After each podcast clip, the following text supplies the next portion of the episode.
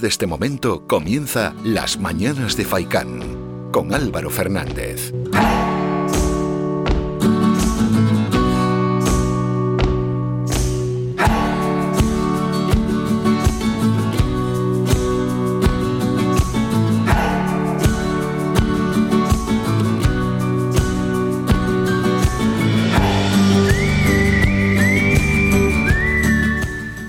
Tal? Muy buenos días y bienvenidos a este vuestro programa, Las Mañanas de Faicán. Hoy es lunes 19 de abril y arrancamos una nueva semana. Queremos recordar a todos los oyentes que este programa es de 8 y media a 11 y media, siempre aquí en Radio Faicán. Reciban un saludo de Álvaro Fernández y bueno, vamos a comenzar presentando parte del programa porque esto dura tres horas y es muy difícil condensar en un índice todo lo que aquí se avecina.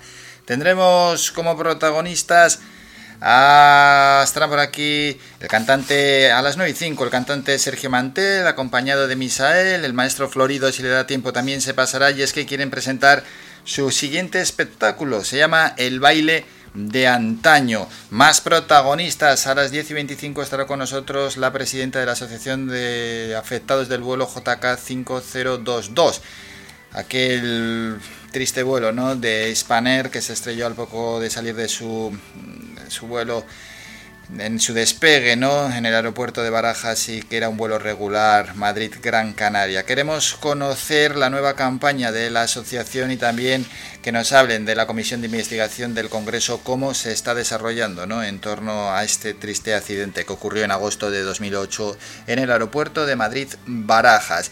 Y más protagonistas que estarán con nosotros a las 11 menos 20 desde la asociación, en este caso desde Acenegue Naturalistas, Dani González estará con nosotros porque han presentado en una nota de prensa el siguiente documento y que se titula así, El patrimonio natural y cultural de la aldea pisoteado por un turismo descontrolado. Bueno, pues queremos preguntarles por este asunto y a ver a qué se refieren con un turismo pisoteado. Tendremos más secciones, más protagonistas, por supuesto la actualidad deportiva pasada a las 9 y media de la mañana. Ven mamá con Patricia Gardeu, esta semana estaremos con Patricia pasadas las 10 y a las 11 y 5 todo va sobre redes, esta vez hablamos con Íñigo Alonso. Bueno, esto y muchísimas cosas más aquí, en este vuestro programa Las Mañanas de Faikán.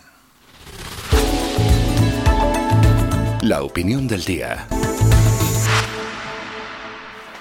Y la opinión del día, y hoy por primera vez, y espero que sean muchas más, pero que sean para bien, lógicamente, porque también pueden ser para mal, vamos a empezar hablando de deporte.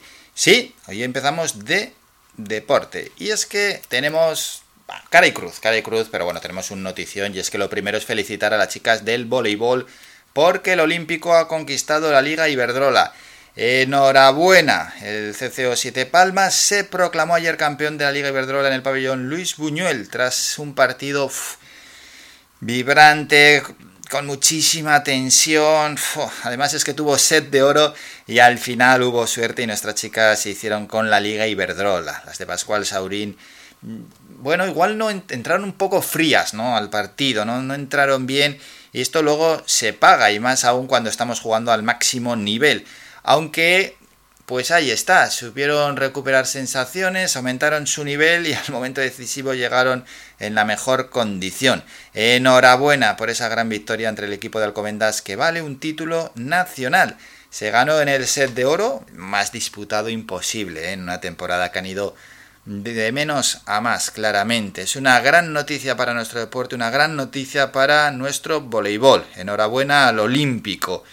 Y bueno, ya que nos hemos lanzado a hablar de noticias deportivas, hay más. Luego vamos a tratar en la actualidad deportiva con nuestros compañeros Manolo y Jesús más asuntos sobre el mundo del deporte que tienen que ver principalmente con el fútbol y el baloncesto, pero No vamos a descartar otra noticia, un deporte menos habitual, los combates de la UFC.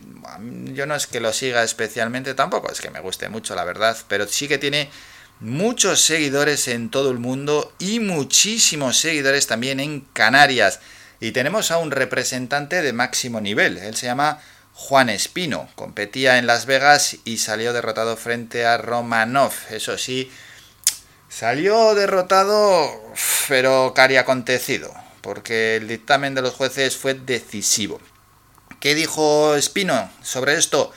Pues que había ganado el primer asalto, también el segundo, y que lo tenía todo controlado hasta que pasó lo que pasó.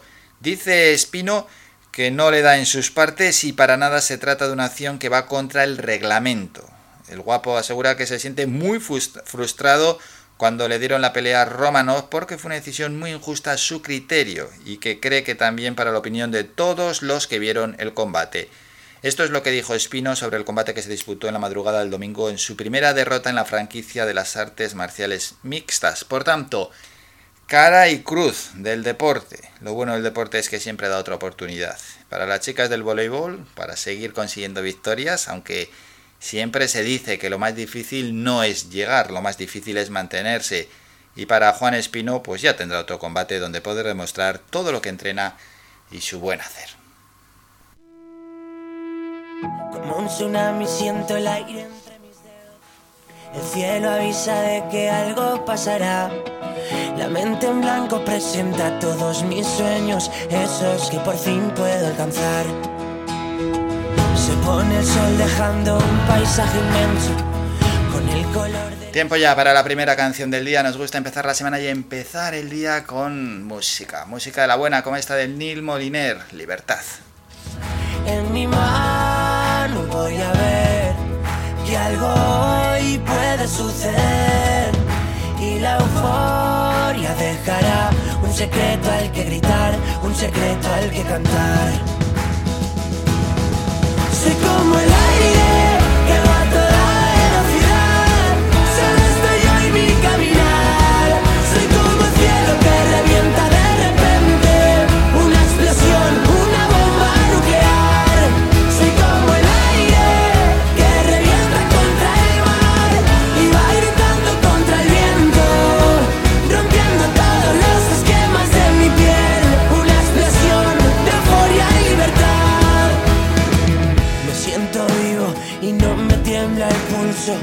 Son mis latidos los que marcan el compás. La tierra tiembla y estoy solo en este juego. Si pierdo, vuelvo a ganar. Como un cometa que alumbra todo el cielo. Esos segundos que siempre recordarás. Estoy seguro de que muero en el intento. Y eso es lo que nos hace brillar. En mi mano voy a ver que algo hoy puede suceder y la euforia dejará un secreto al que gritar, un secreto al que cantar. Soy como el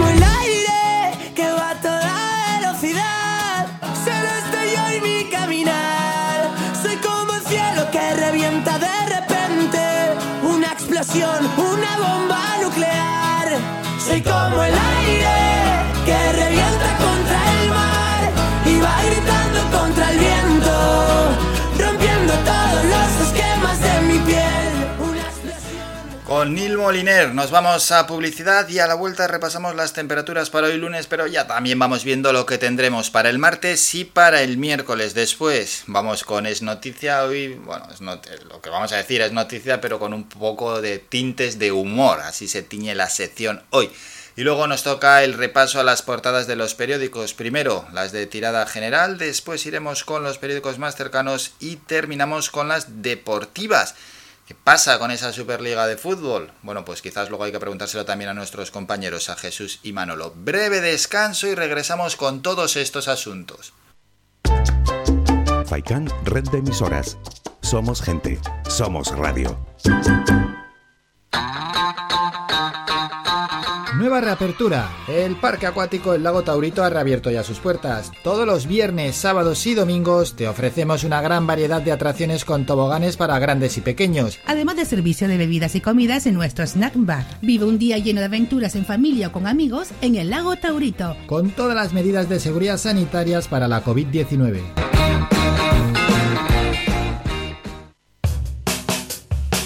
¿Pensando en construir, reparar o renovar? Deja tus proyectos en manos de profesionales. En Ferretería Germán Medina encontrarás todas las opciones para la industria y el hogar, con calidad y variedad, con todo un mundo de cerámicas a tu alcance, con facilidades para pagar. Financia tus compras hasta en 24 meses y sin intereses. Ahora, además, renovar tu baño te sale más barato que nunca. Ven y llévate tu mueble de baño con lavamanos, grifo, espejo y además plato de ducha y mampara por tan solo 395 euros. ¿Te lo puedes creer? Ven ya a Germán Medina y aprovecha nuestra promoción inigualable. Visítanos en vecindario 928 75 0107 y Polígono Darinaga 928 75 39 54 y en germánmedina.es.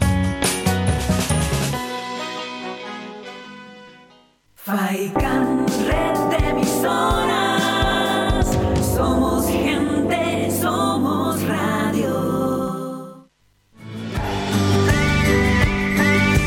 Escuchas Las Mañanas de Faicán con Álvaro Fernández.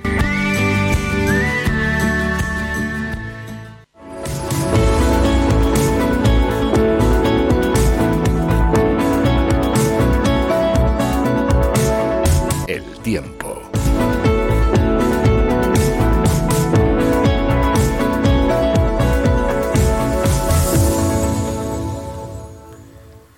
Repasamos las temperaturas en la isla de Gran Canaria. En el norte, en Las Palmas, en la ciudad, lo que tendremos para hoy es, bueno, algo de nubosidad, luego nubes altas, unas máximas en torno a los 24 grados y el viento de procedencia norte, rachas entre 30 y 40 kilómetros hora. Un viento que se ha notado ¿eh? este fin de semana.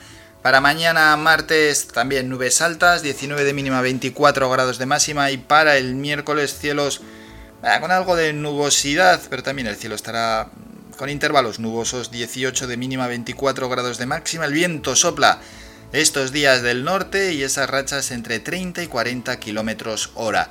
Pasamos a la zona este. Y lo que tenemos es lo siguiente, zona de Telde, para hoy nubes altas máximas de 24 grados y también el viento de procedencia norte 30-40 kilómetros hora, el viento para el martes y el miércoles igual, misma procedencia y mismas rachas, Tendremos mañana cielos despejados con 17 la más baja y 24 la, la, máxima. Mismas temperaturas para el miércoles con intervalos nubosos, aunque predominarán los cielos despejados. Pasamos al oeste. Máximas hoy de 28 grados, ni más ni menos, con nubes altas y también, pues eso, cielos despejados. Allí el viento supla del suroeste, rachas entre 10-20 kilómetros hora. Para mañana mínimas de 17, máximas de 26 grados con cielos despejados, mismas temperaturas para el miércoles también con cielos despejados y viento que soplará del sur-oeste. Pasamos ahora al sur de la isla, máximas para hoy 26 grados, nubes altas, el viento soplando del suroeste y del sur. Para mañana martes 18 de mínima, 27 grados de máxima, cielos despejados. El miércoles también el cielo despejado, 17 de mínima, 26 grados de máxima y el viento de procedencia sureste. Pasamos ahora a Recife. Para hoy, nubes altas máximas de 24 grados, viento de procedencia norte con unas rachas entre 30 y 40 kilómetros hora, mismo viento para mañana martes con cielos despejados 17 de mínima, 24 de máxima y algo más de nubosidad para el miércoles 16 de mínima y 24 grados de máxima.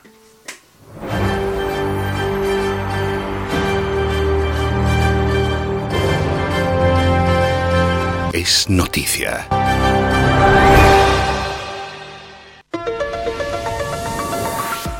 Bueno, es noticia, mezclamos la seriedad con el humor, generalmente pues tiene tintes bastante serios esta sección. Y tenemos lo siguiente. Un segundo que voy a conectar el ordenador.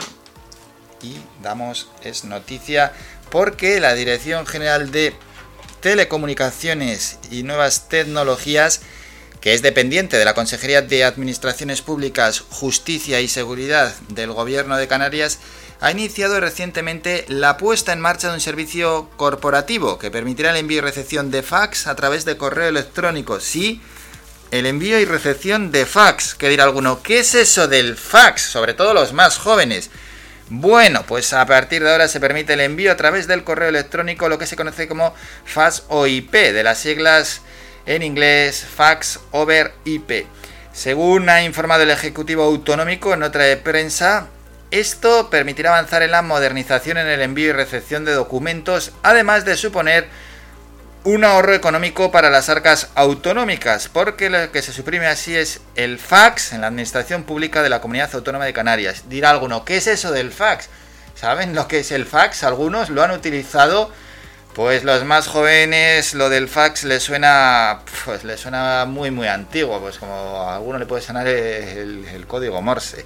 Al respecto, el director general de la DGTNT, Víctor Meliana, ha señalado actualmente que la Administración Pública de la Comunidad Autónoma de Canarias tiene inventariados más de 1.500 terminales y números de fax, con un coste medio mensual asociado a cada línea de unos 12 euros aproximadamente. Pues si echan cuentas no sale muy barato esto del fax para algo que, que ¿quién tiene ya un fax en casa? ¿Quién utiliza fax? Bueno, aseguran que con el fax OIP la plantilla de la Administración Autonómica tendrá optimizados los flujos de trabajo ya que podrán tener acceso al envío y recepción de faxes en cualquier momento y en cualquier lugar al no, no ser necesario estar físicamente frente al terminal. Pues hombre, lo del fax esto que se utilizaba hasta ayer parece de chiste, ¿no? increíble. El fax. A mí me dicen de enviar un fax y no, no sé ni, ni lo que hay que hacer. Vamos, y lo de recibirlo, pues menos. No tengo fax. También de chiste es que algunos lo incluyan en sus monólogos. Pero ¿cómo no lo van a incluir en sus monólogos? Esto lo ha escuchado Buenafuente y lo ha metido en el monólogo. Vamos a escuchar a Andreu Buenafuente. Última hora, una prueba de que vamos a tope con la recuperación. Ojo al titular, dice, la Administración Pública Canaria se moderniza elimina el fax y usará el correo electrónico. Muy bien.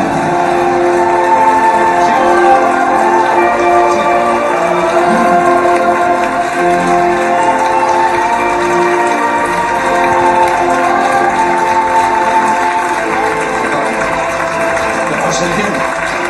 Gracias. Eh, entiendo, es flipante, es flipante. O sea, o sea, esto es aplaudir el progreso, sí señor. Este aplauso es para vosotros, amigos de la Administración. ¿Eh? Os llegará en un par de días el aplauso.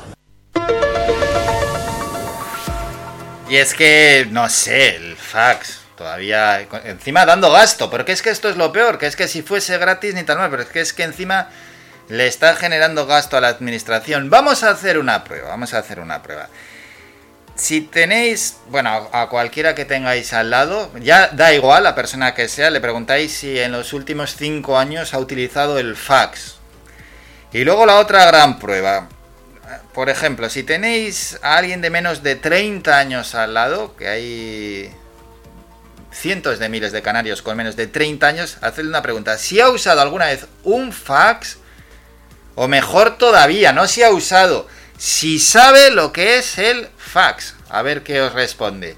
Dejamos este asunto porque es que vamos, esto y normal que se ría buena fuente, es que es de chiste.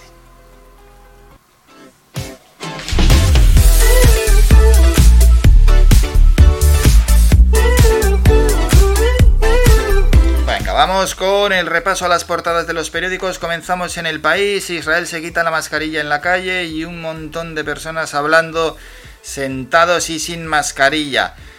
Titular del país, el bloqueo del Poder Judicial deja 46 cargos en el limbo, nueve puestos en el Supremo y seis presidentes de tribunales superiores sin relevo por falta de acuerdo.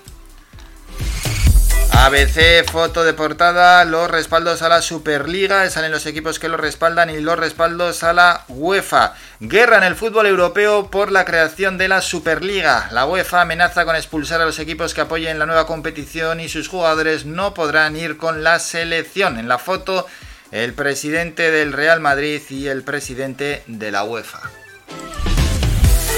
Vamos a El Mundo, Monasterio y Morante toreando por Madrid y en la foto de portada se ven a los dos sujetando un capote y dando un, capotazo a una vaquilla. Bueno, vaya foto. Titular Arancha González Laya, ministra de Asuntos Exteriores, dice España también tiene la capacidad de cuestionar los planes de recuperación de otros países. El Sofá Gate fue lamentable, debemos articular mejor los tres polos de poder de la Unión Europea, la Comisión, el Consejo y el alto representante. La razón. Ayuso arrasa Sánchez se coloca 27 escaños del PSOE. El PP sumaría la mayoría absoluta con Vox, mientras Ciudadanos se queda fuera de la Asamblea de Madrid al no llegar al 5%. La izquierda, en la izquierda el PSOE y los de Iglesias caen, mientras el partido Rejón lidera el bloque. La marca Moncloa resta a los candidatos y se ve en la foto de portada Ayuso bajando de su autobús.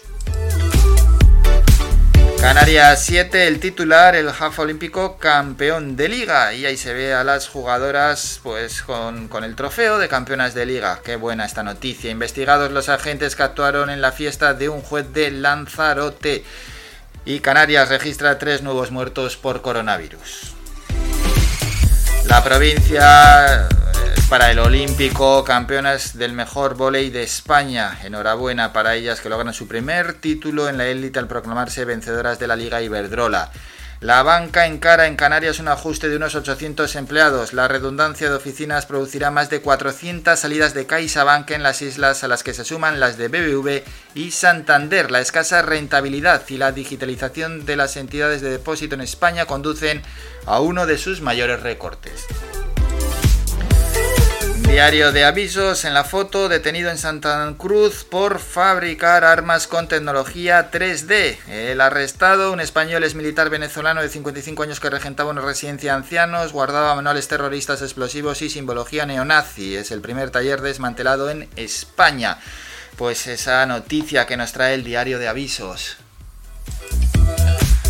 Vamos con los periódicos de tirada deportiva. El Atlético da un estirón, pero el Madrid no le pierde de vista. 5-0 ganó el Atlético a Leibar, Getafe 0, Real Madrid 0. Por tanto, tres puntitos le saca el Atlético al Real Madrid y el Barça tiene un partido menos y se coloca con 65 puntos. Vamos con el diario AS, el Atlético abre hueco, el equipo de Simeone cambia su dinámica con una brillante goleada ante Leibar y le saca tres puntos al Madrid. Los de Zidane con nueve bajas y exhaustos pinchan en Getafe, Courtois evita con sus paradas una derrota blanca. Y otros partidos de la jornada 33, Osasuna Elche 2 a 0, mmm, Real Sociedad 1 Sevilla 2, a la vez 1 Huesca 0, Betis 2 Valencia 2, empate a 0 entre el Cádiz y el Celta. Y Levante 1 Villarreal 5. Terminamos en el mundo deportivo. No pares, Barça. El equipo se conjura para conquistar la liga y el doblete tras una copa que le fortalece. Fiesta total y complicidad entre plantilla, técnico y directiva después del éxito en Sevilla. Bueno, pues así han llegado hoy las portadas de los periódicos. Nosotros vamos a hacer un descanso, nos vamos a publicidad y a la vuelta regresamos con más asuntos. Estarán por aquí Sergio Mantel, también Misael, a ver si le da tiempo a llegar al maestro Florido, etcétera, porque van a presentar el baile de antaño. Así que vamos a ir con algo de música, algo de espectáculo y también, por supuesto, apoyar a todos nuestros artistas que tenemos aquí en las islas, que la verdad es que se lo merecen, pues porque no están atravesando un momento fácil. Breve descanso, regresamos con esto y antes el boletín informativo. Escuchas Faikan Red de Emisoras, Las Palmas 91.4. Somos gente, somos radio. El Bingo Avenida, Bingo Triana, Bingo Gran París, Bingo La Ciel y Bingo Arucas han reabierto ya sus puertas con mayores premios y primas especiales.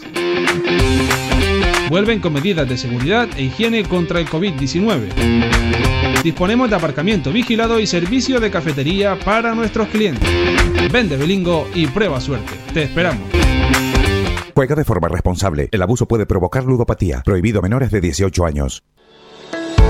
De lunes a viernes a la una de la tarde en Radio Faicán hablamos de salud con el Dr. Vázquez. Te ofrece claves y consejos para una vida más saludable. Y todo el año, las 24 horas del día te atienden el teléfono 644 92 91 90. Recuerda 644 92 91 90. Para más información visita joseluisvázquez.es o escribe a info arroba joseluisvázquez.es. Estará encantado de atenderte. Y no lo olvides, Oseomar te ayuda a potenciar tu salud muscular, ósea y articular cada día. En herbolarios y para farmacias pide Oseomar. Notarás la diferencia.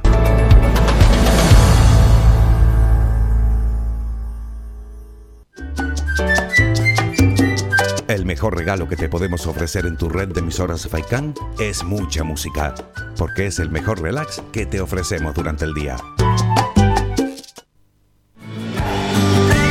Somos la mejor información, música y entretenimiento. Las mañanas de Faikán.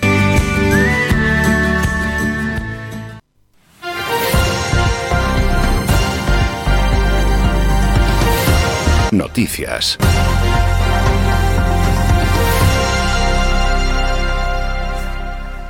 Nueve de la mañana y vamos con el primer boletín informativo. Comenzamos. La Consejería de Sanidad del Gobierno de Canarias ha registrado 168 infecciones por COVID-19 y 3 fallecimientos en las últimas 24 horas. De esos 168 casos, en Gran Canaria se han producido 72 contagios, en Tenerife 69, en Lanzarote 14, en Fuerteventura 9 y en El Hierro 4 casos. La Policía Nacional ha detenido en una finca de Telde a los tres responsables de una explotación de marihuana de 31, 37 y 41 años, tras hallar 620 plantas de este cultivo que estaban ocultas en uno de sus invernaderos y numerosos contenedores de abono químico. Según informó ayer domingo la Jefatura Superior de la Policía en Canarias en un comunicado, el fuerte olor que emanaba de la finca y las extremas medidas de seguridad para este tipo de explotaciones permitieron a los agentes localizar la plantación ilegal. Mientras, la Policía Nacional y la Agencia Tributaria han desmantelado el primer taller ilegal de fabricación de armas 3D en España. Concretamente estaba en Santa Cruz de Tenerife, donde ha sido detenida una persona y hallado el local con diversa maquinaria y diversos armazones de arma corta elaborados mediante impresión tridimensional. La Dirección General de la Policía Nacional informa de esta pionera operación sobre la que el Juzgado de Instrucción número 3 de Santa Cruz de Tenerife ha levantado el secreto de las actuaciones, ya que las actuaciones policiales se practicaron el pasado 14 de septiembre. Y entre tanto, la Guardia Civil desaloja entre la noche del viernes y la madrugada del sábado nueve fiestas en Fuerteventura, una de ellas la de mayor aforo con 84 turistas en una vivienda vacacional del Corralejo en el municipio de La Oliva, donde se celebraron la mayoría. Según ha informado este domingo la Guardia Civil en un comunicado, los agentes, en colaboración con la policía local, denunciaron a los 84 asistentes por no usar mascarillas, superar el aforo y no respetar el horario del toque de queda y también porque algunos vehículos estaban mal estacionados.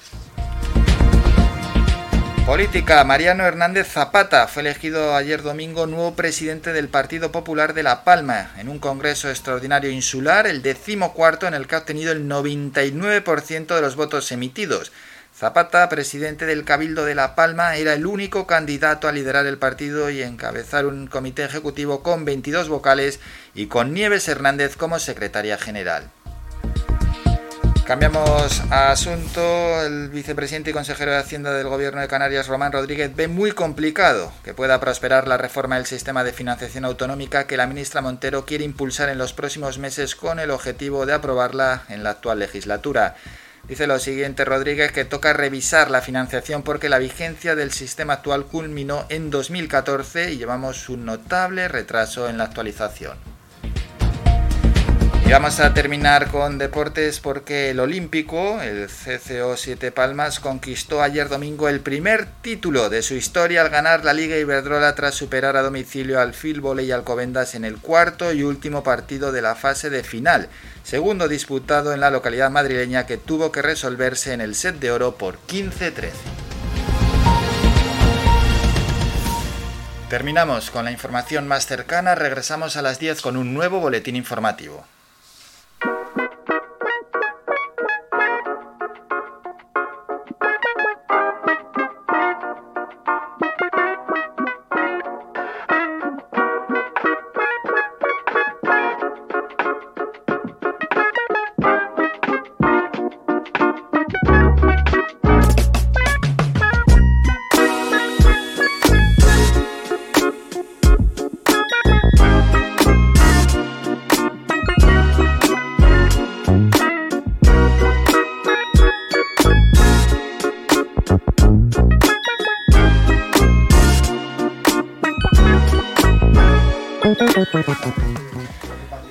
Vamos con más protagonistas. Nos gusta, por supuesto, que los artistas, los cantantes que tenemos aquí en la isla, pues pasen por el programa, porque por supuesto, pues no están viviendo un momento fácil y siempre es bueno echarles una mano y además que pasen a saludar, ¿no? Aquí por el programa que nos encanta.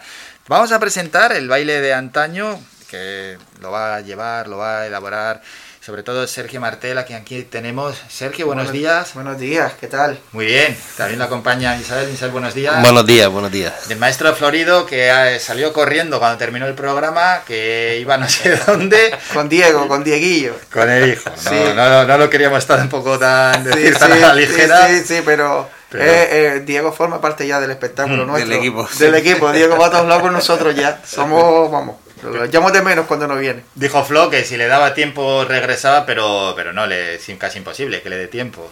Esperemos que, que no le dé tiempo porque nos tiene cansados ya. No venga, estate tranquilito que nosotros estamos bien. Tranquilo, tranquilo, no venga, Flo, estás ahí. Ya lo escuchas, no, Flo, estate tranquilo, no corras. Ah, tranquilo. De- desayuno a gusto. Está tranquilito, mi niño. Que bueno, ya Flo ya ha hecho buena propaganda ¿eh? en el, Flo en el programa porque iba dando noticias de que se está llenando.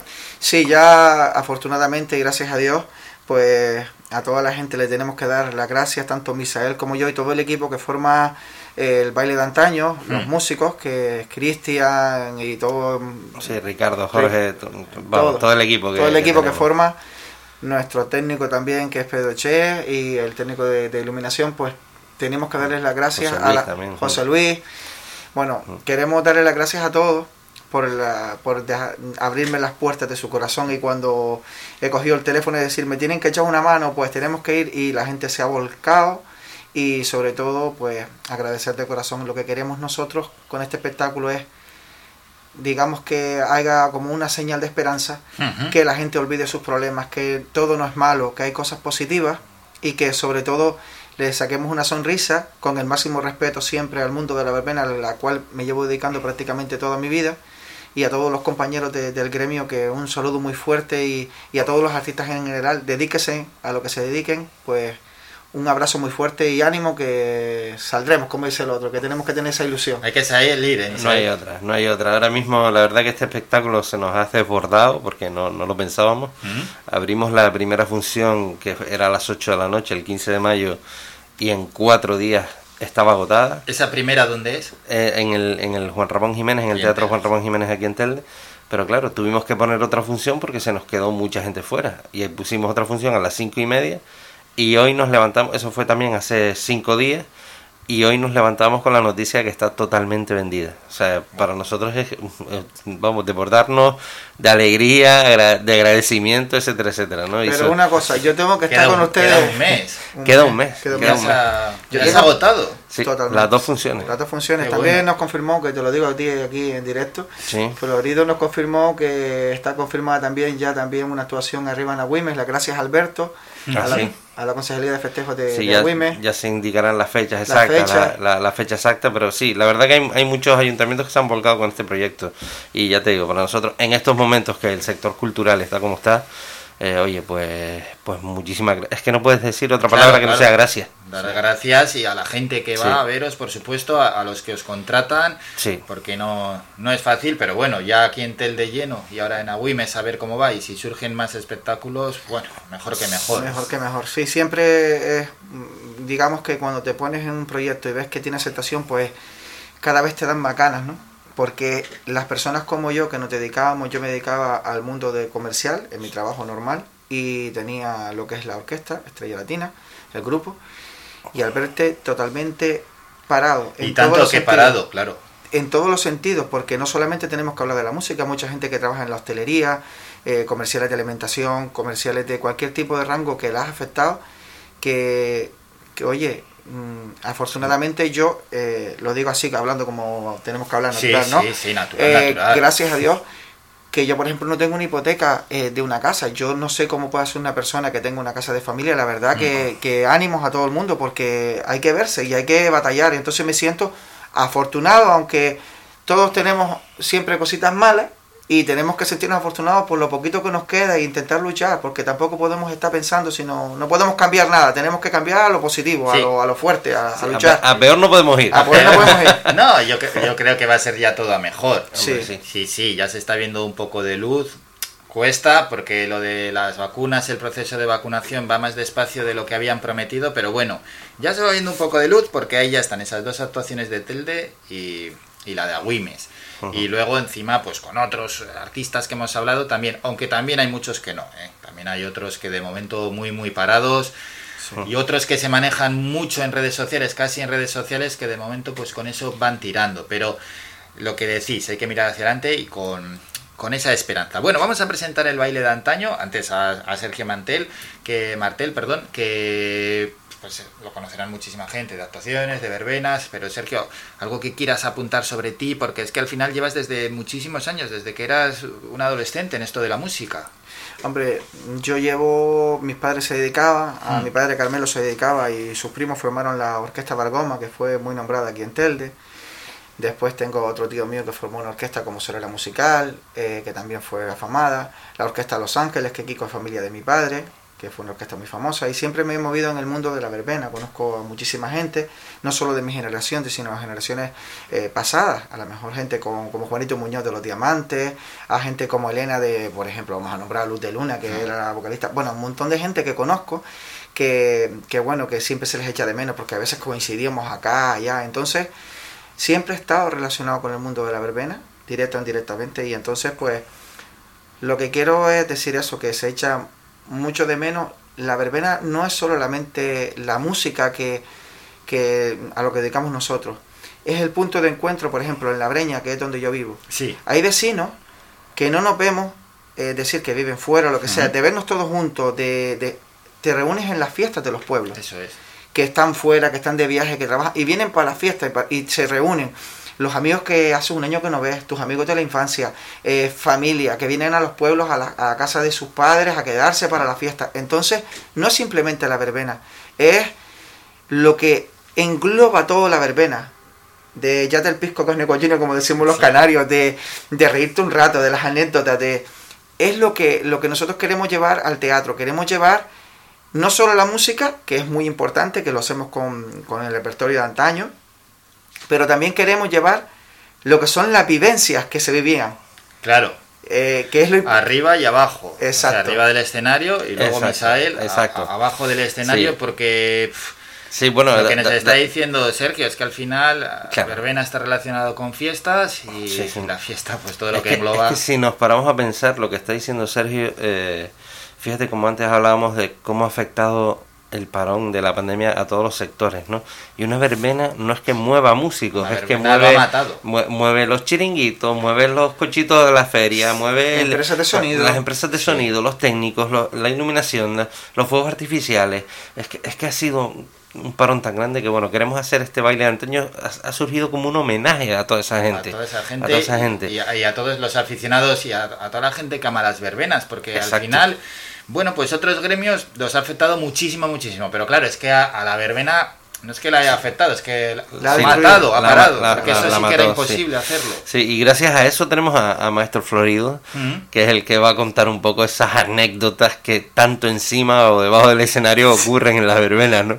Ya de entrada, no, no vamos a desvelar nada, pero nada más entrar al espectáculo, nada más empezar, eh, con un Mm. minuto solo que llevan en el espectáculo van a empezar a reírse y, la bueno. verdad que está muy, muy, muy, muy trabajado gracias a, a Florido, a Sergio y a todo el equipo del baile de antaño, ¿no? Porque luego Sergio, el baile de antaño, vale, empieza florido, tal, luego, ¿cómo, cómo vais a hacer? Porque eh, mostrar cómo es una verbena dentro, cómo se vive en el público, sin poder ser en sí una verbena Bueno, dentro yo te voy- del teatro, esto a ver. Sí, mira, eh, lo, que, lo que tenemos lo van a vivir desde el primer momento porque lo que pensamos llevar a cada pueblo que vayamos, por ejemplo, ahora vamos a estar en Telde, Hmm. el- cuando el público se siente, que eso sí lo puedo decir, eh, van a ver reflejadas verbenas de Telde, de Lomo Magullo, Arenales, San Gregorio, en una va- se van a sentar y van a ver gente bailando en verbenas Sí, de esos años. Entonces van a ver seguramente a gente que no se van a esperar ver. Porque a lo mejor van a haber familiares que, que, Sí, que ya no que están. Sí, ya eh, exacto, claro, pero van a recordar verbenas de los pueblos y esto qué es, por ejemplo, ¿no? Y el repertorio, el, el hablar sobre el, en el escenario con el máximo respeto siempre, eh, mm, se va a llevar.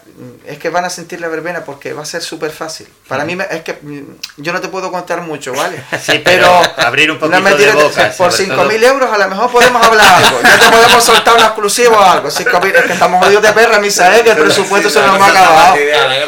Y no hablemos de las mujeres nuestras, que me tiene puesto ya... Bueno, que, que nada. Venga, hace- hacemos un adelanto. Sí, venga, sí, va. bueno, que, que va a ser súper... Es que al vivirlo yo y vivirlo de tal manera y también los compañeros que llevan tocando, es que se van a sentir que van a estar en una verbena. Es que, mm, ¿qué pasa? Que tanto los músicos, nosotros, que estamos como, por ejemplo, yo siempre le digo a los chiquillos que yo estoy como cuando los perros cazadores, yo soy muy, muy de campo, ¿eh? Eh, como los perros cazadores que llevan esto que están esperando para la cacería, ¿no? Ah, sí, y que- los sueltan los primeros días y están corriendo media hora, pues nosotros la actuación del día 15 empezamos a tocar el día 10. Para el día 15 está más o menos tranquilo. Pues igual, ¿no? Que va a ser eh, muy emotivo y la gente, claro, lo que queremos es que con todas las medidas de seguridad que está en la Concejalía de Cultura de Telde y en todos los sitios. Sí. pues que intenten siempre respetar todas las medidas para qué para que la cultura siga y para que no nos pongan una pequeña zancadilla que sé que la gente muchas veces se viene arriba nosotros también pero quiero decirles que, que bueno que pueden estar con total tra- Sí, tranquilidad ahí en el que- teatro están tranquilos, la distancia, Sí, el gel sí. antes de entrar, la mascarilla, vamos, es Eh, totalmente, totalmente seguro. Vamos, la cultura hoy en día es de, de lo más seguro, lo más porque seguro. todo el mundo está identificado, todo el mundo está situado, todo el mundo está sentado, todo el mundo está con mascarilla, esto es muy, muy seguro. Uf, Las verbenas, ¿eh?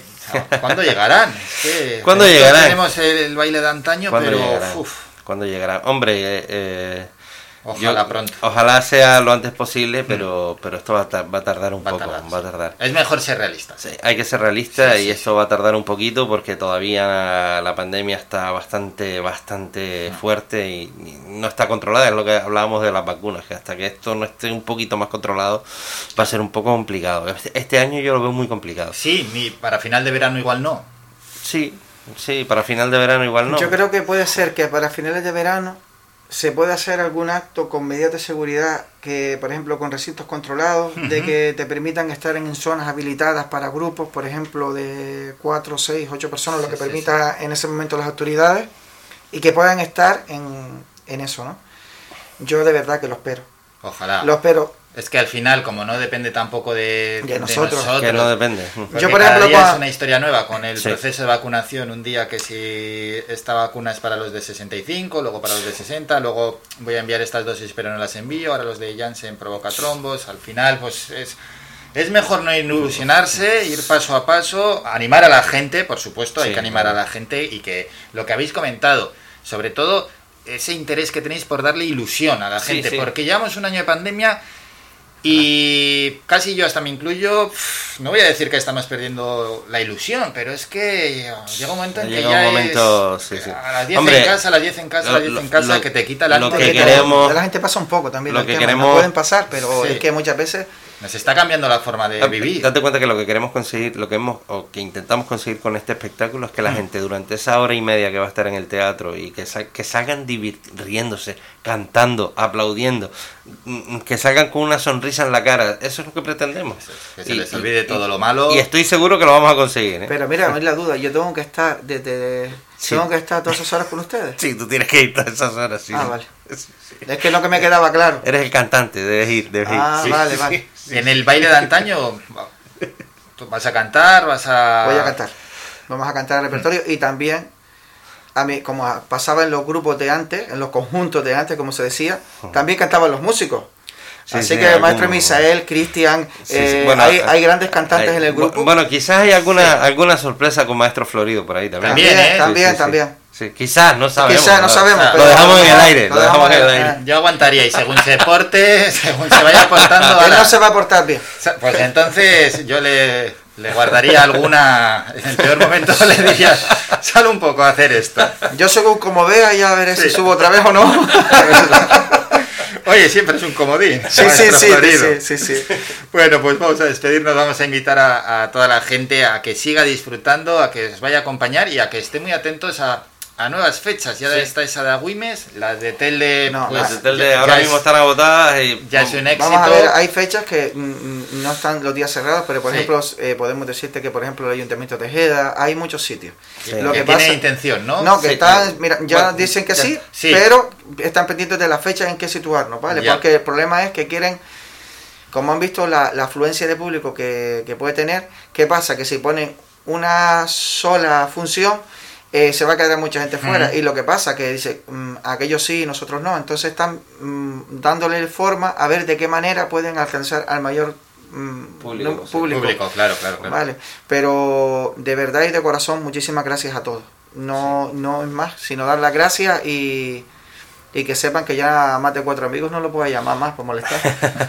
Hombre, No. yo dar las gracias sobre todo porque eh, para el baile de antaño, que la primera entrevista radiofónica sea aquí en Radio Faikán, esta casa que tanto ha apostado por los grupos canarios y por los- la música de verbena y música de, de fiesta, para nosotros ya no es solo un placer, sino es un honor. Sí. Así que muchísimas gracias por invitarnos. Gracias a, Muchísimas vosotros, gracias. gracias a vosotros por venir. Muchísimas gracias. Un placer. Y, y el gustazo de recordar las orquestas, las verbenas, que esto Así la que, es que se está haciendo muy duro. muy duro, muy duro, muy duro. Ojalá os Pero bueno. podamos volver a disfrutar de una orquesta, de una verbena rápido. Es más, pero yo, conozco tanto, gente de que yo conozco gente que no le gusta la, la, la verbena, ¿no? Pero no le gusta la verbena, ¿cómo no Pero- le va a pero gustar? espérate, la no le gusta Porque a lo no te mejor- puede gustar una parte de la Pero verbena, claro. pero alguna parte de la verbena te tiene Mira, que gustar. eh, Igual al principio, cuando nos- empieza la cosa más lenta, Claro. bueno, pero luego... vamos, Nosotros, por ejemplo, que vamos eh, este año la verbena es se para todos los sí, públicos. claro, antes de que se cerrara la pandemia, yo creo que la última de las grandes verbenas que hice con el grupo fue la- en los labradores, en la romería de los labradores. Y yo tengo amigos que le gusta el pop, que le gusta no sé qué, que no sé, y resulta que van a una verbena y dice, Sergio, me lo he pasado mejor que no sé qué sitio. Y digo, pero a ti no te decía que no te gustaba. Es decir, que no solamente a gente, a lo mejor la música, el tipo de música que tocan Hmm. los grupos, no le gusta, pero el ambiente que El rodea el ambiente, tenderete es lo que le El gusta. ambiente, son clásicos, son canciones Sí. de que están sonando en ese momento, Sí, es sí. esa mezcla que pff, es muy, muy, muy, muy, muy raro. Aunque no te guste ese tipo de música, pero es que es, es música casi para todos los Mira, eh, por decir eso, y te- ya te termino, porque Sí. a mí cuando me sueltan a hablar, como llevo tanto tiempo encerrado en mi casa, yo a volverme loco hablando. Eh, perdone, oyentes, esto, pero es que eh, me, pa, me enralo y ya está. Que yo recuerdo los grupos de mi padre y, y mis tíos y tal, que era para sacar las canciones del momento, era con la cinta. ¿Eh? Porque era músico, no es como Misael, muchos músicos ya que la gente tiene un poco más de, digamos, no que sean más culto ni nada, sino que estudian música, que tal, que antes más bien lo, se hacía de oído, y ponían la cinta, en el cuarto ensayo era para adelante y para atrás, y dice, aquí va fa, aquí va el cambio, no sé qué, y entonces me acabas de recordar eso, me acabas de recordar eso, a todos esos músicos, muchos, muchos besos, muchos abrazos, que me acuerdo mucho de eso. Bueno, Isali Bueno, Sergio, gracias, gracias, muchísimas gracias. gracias y muchísima suerte. Nos vamos a publicidad y volvemos con Mundo Digital. Red de emisoras. Somos gente, somos radio. El Guachinche, en Carlos V, Carrizal de Ingenio. Si aún no conoces nuestro bichillo lagunero, no tienes perdón de Dios. El Guachinche, frente al Centro Cívico del Carrizal. Especialistas en gastronomía antigua canaria. El Guachinche, ven a conocer el patrimonio canario a través de las recetas de Doña Luisa. Costillas con piña, papas negras, atún de romería y muchas deliciosas recetas más. El Guachinche, teléfono de reservas 626 20 18 72. El Guachinche, en el Carrizal, especialistas en cocina antigua canaria, bichillo y vino tradicional. El Guachinche, en el Carrizal, disfruta de lo nuestro. Bingo Avenida, Bingo Triana, Bingo Gran París, Bingo La Ciel y Bingo Arucas han reabierto ya sus puertas con mayores premios y primas especiales. Vuelven con medidas de seguridad e higiene contra el COVID-19. Disponemos de aparcamiento vigilado y servicio de cafetería para nuestros clientes. Vende Belingo y prueba suerte. Te esperamos. Juega de forma responsable. El abuso puede provocar ludopatía. Prohibido a menores de 18 años. De nada más Restaurante Mi Niño abre sus puertas de lunes a viernes de las 7 de la mañana a 6 de la tarde. Le ofrecemos desayunos, menús variados caseros a precios asequibles. Disponemos además amplios salones para cualquier tipo de celebraciones. Infórmate o haga su reserva al 928 700602. Restaurante Mi Niño. Visítanos, estamos en la calle Los Peregrinos, Polino Industrial, El Goro Telde. Parking gratuito y fácil conexión con la autopista Gran Canaria 1. Te esperamos en el restaurante Mi Niño.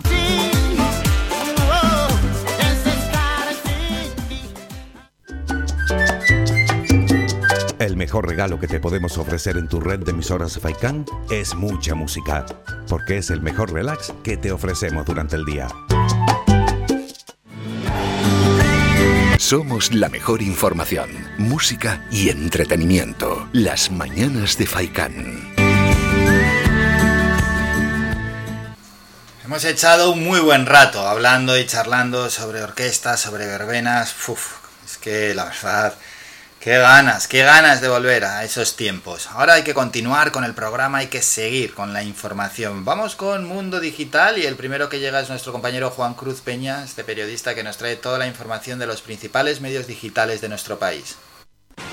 Aquí comienza el kiosco digital, el espacio para conocer cómo abren los principales diarios en España, hechos por y para la red, con Juan Cruz Peña. Hola, ¿qué tal? Saludos y bienvenidos. Hoy es lunes, hoy es 19 de abril de 2021 y comenzamos ya. Vamos con la apertura de El Confidencial. El caos legal del primer estado de alarma obliga a desactivar miles de multas. La imprecisa regulación sobre más de un millón de infracciones sancionadas durante el confinamiento provoca que, según la ciudad, se estén anulando las penalizaciones u obligando a abonarlas. Los abogados dicen que aún pueden llegar notificaciones, ya que no prescribirán hasta el 1 de junio. Así abre el diario.es. El marido de Esperanza Aguirre simuló una donación para defraudar impuestos y apropiarse del Goya, según denuncia su hermano. Fernando Ramírez de Aro simuló ante notario una donación verbal del cuadro de Goya y otras obras de arte por un valor total de 8 millones de euros, según denuncia su hermano Íñigo Ramírez de Aro, que le acusa ante la justicia de apropiarse de esa herencia y defraudar al fisco. El supuesto donante verbal era su padre, suegro de Aguirre, que cuando se escrituró la donación llevaba un año y medio muerto. Así abre el español. Sánchez obligado a desbloquear ya las reformas laboral y de pensiones. La falta de acuerdo en tres cuestiones impide que se puedan desarrollar los cambios legales comprometidos en el plan de recuperación. Saltamos a la apertura de público. El teletrabajo sacude el mercado inmobiliario. Empresas y autónomos cierran miles de locales. El desplome de los ingresos de los trabajadores por cuenta propia y de las sociedades, especialmente intenso entre las pymes, provoca una ola de cierres y de reestructuraciones de negocios con abandono de oficinas y establecimientos. Seguimos con la información.com. CNMC envía a Irlanda la primera gran demanda contra TikTok en España. El organismo regulador presidido por Cani Fernández remite a su homólogo en ese país la reclamación de asociaciones de consumidores por la administración de la privacidad de niños y adolescentes en la aplicación china de vídeos online. Nos vamos a Voz Populi. Ayuso está ya a solo seis escaños de la mayoría absoluta del 4M. El Partido Popular ganaría las elecciones con un apoyo del 43,2% de los votos y obtendría 63 diputados, según el votómetro de Rendlines. ¿Con qué abre Infolibre? El gobierno de Ayuso adjudicó contratos sanitarios a uno de los fundadores de la empresa de la presidenta regional. El gobierno regional ha concedido 48 contratos a proyectos hospitalarios internacionales EA desde diciembre de 2019, fecha en la que Juan Carlos Herrero Casasola fue nombrado administrador único de la empresa, todos ellos por adjudicación directa. La portada deportiva de Sport You. El Madrid se atasca en la pelea por la liga. Los de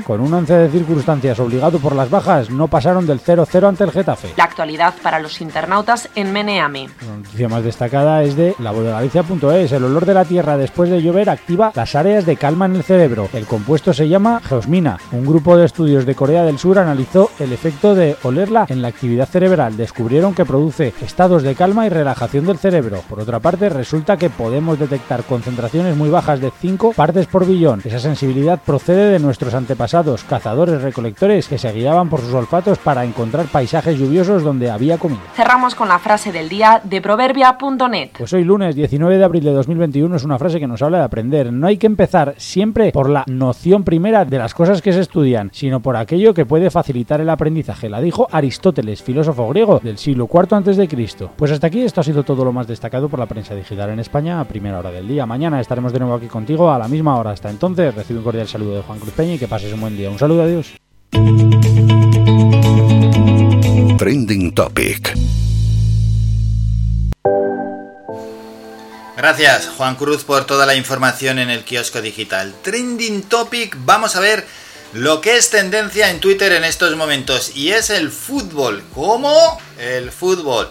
Primera tendencia, Superliga. En un comunicado conjunto, la UEFA, federaciones y ligas se pronuncian contra la Superliga Europea. A ver qué dicen de esto. Vamos a ver.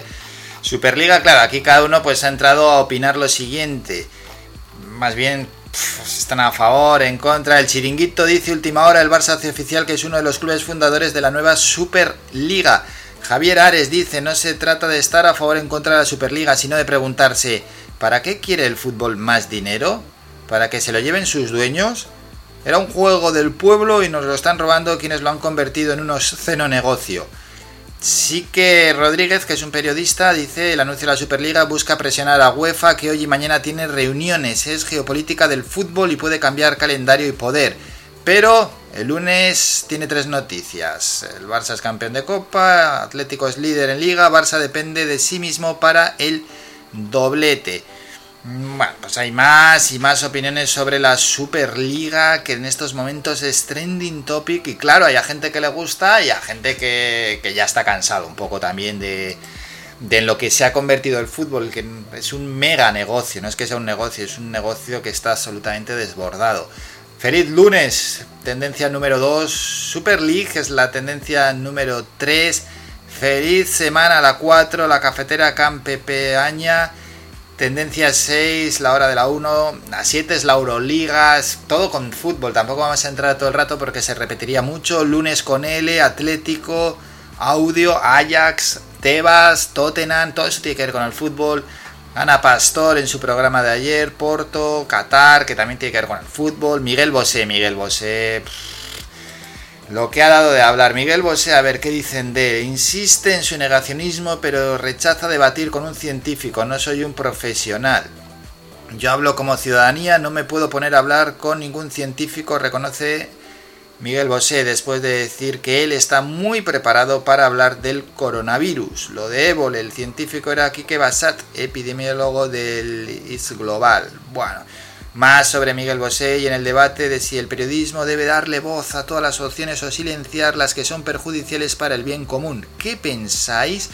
Pregunta en este caso Julio Muñoz Gijón. Pues sí, Miguel Bosé pues es- tiene la misma opinión como cualquier otra persona que vaya allí que no sabe absolutamente nada de, de, eh, pandemias, ya lo dijo él, pero opina pues como todos los españoles o casi todos los españoles básicamente. Lo único que él es una persona pues conocida desde hace décadas, un poco estridente y extravagante y por eso pues al final la gente también le gusta hacer chistes con lo que dice Miguel Bosé y ha tenido muchísima repercusión, pero vamos, en lo que se refiere al carácter científico de sus afirmaciones, pues si hasta él mismo las niega, entonces ¿qué se puede esperar de esas aportaciones? Poco, la verdad. Y vamos a terminar con las últimas tendencias, Pablo Alfaro, Évole y Gary Neville.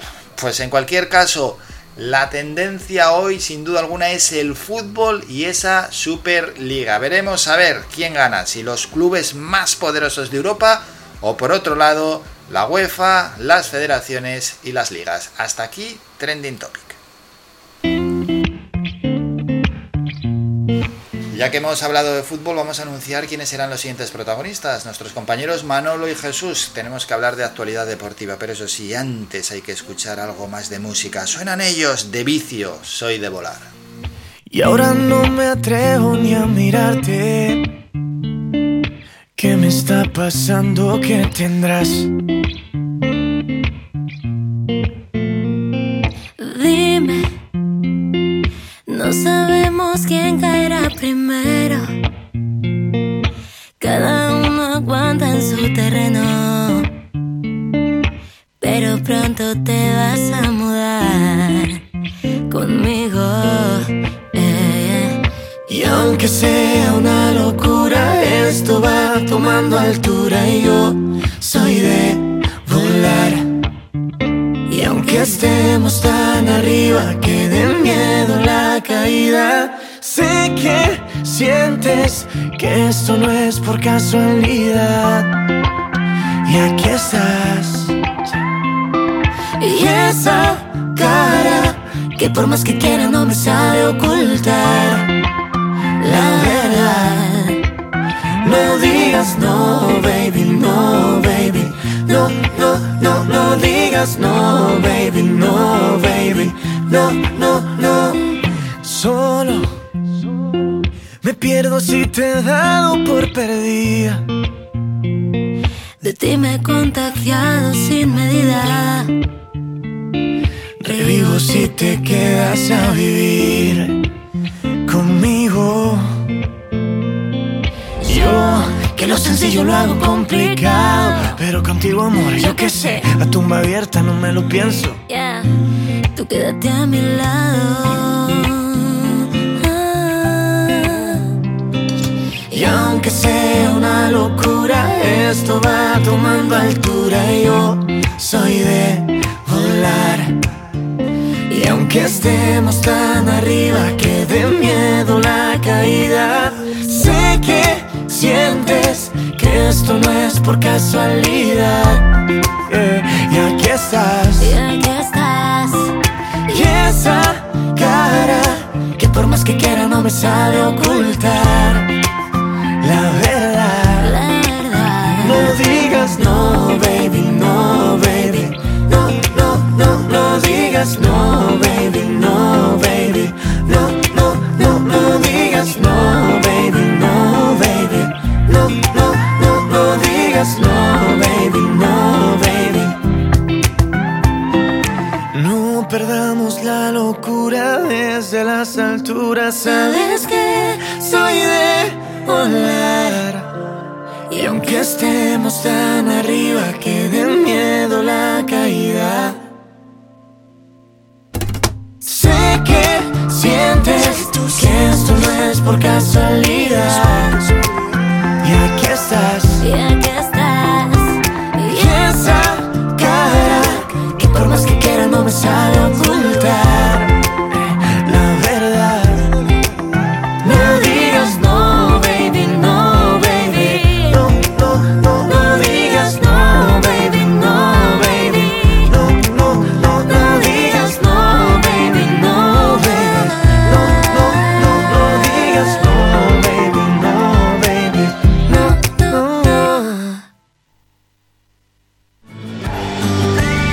Somos la mejor información, música y entretenimiento. Las mañanas de Faikán.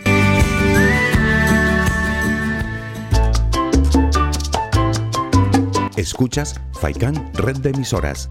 Somos gente, somos radio.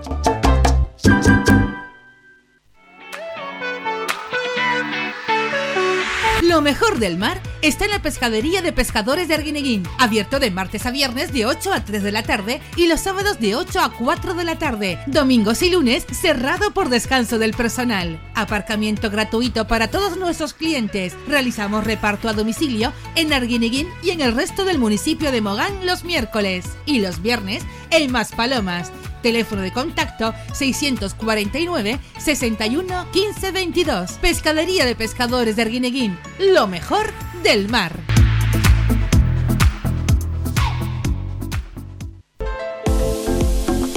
Fomenta el amor en Floristería Siempre Viva. Di lo que quieras y cuando quieras. Arreglo florales, plantas, ramos, todo lo necesario para comprar o regalar. Con envío a domicilio. Nos encontrarán en San Juan Telde. Floristería Siempre Viva. Damos vida a tus sentimientos. Cuando llevan flores de la siempre viva. Somos gente, somos radio. Somos la mejor información, música y entretenimiento. Las mañanas de Faikán.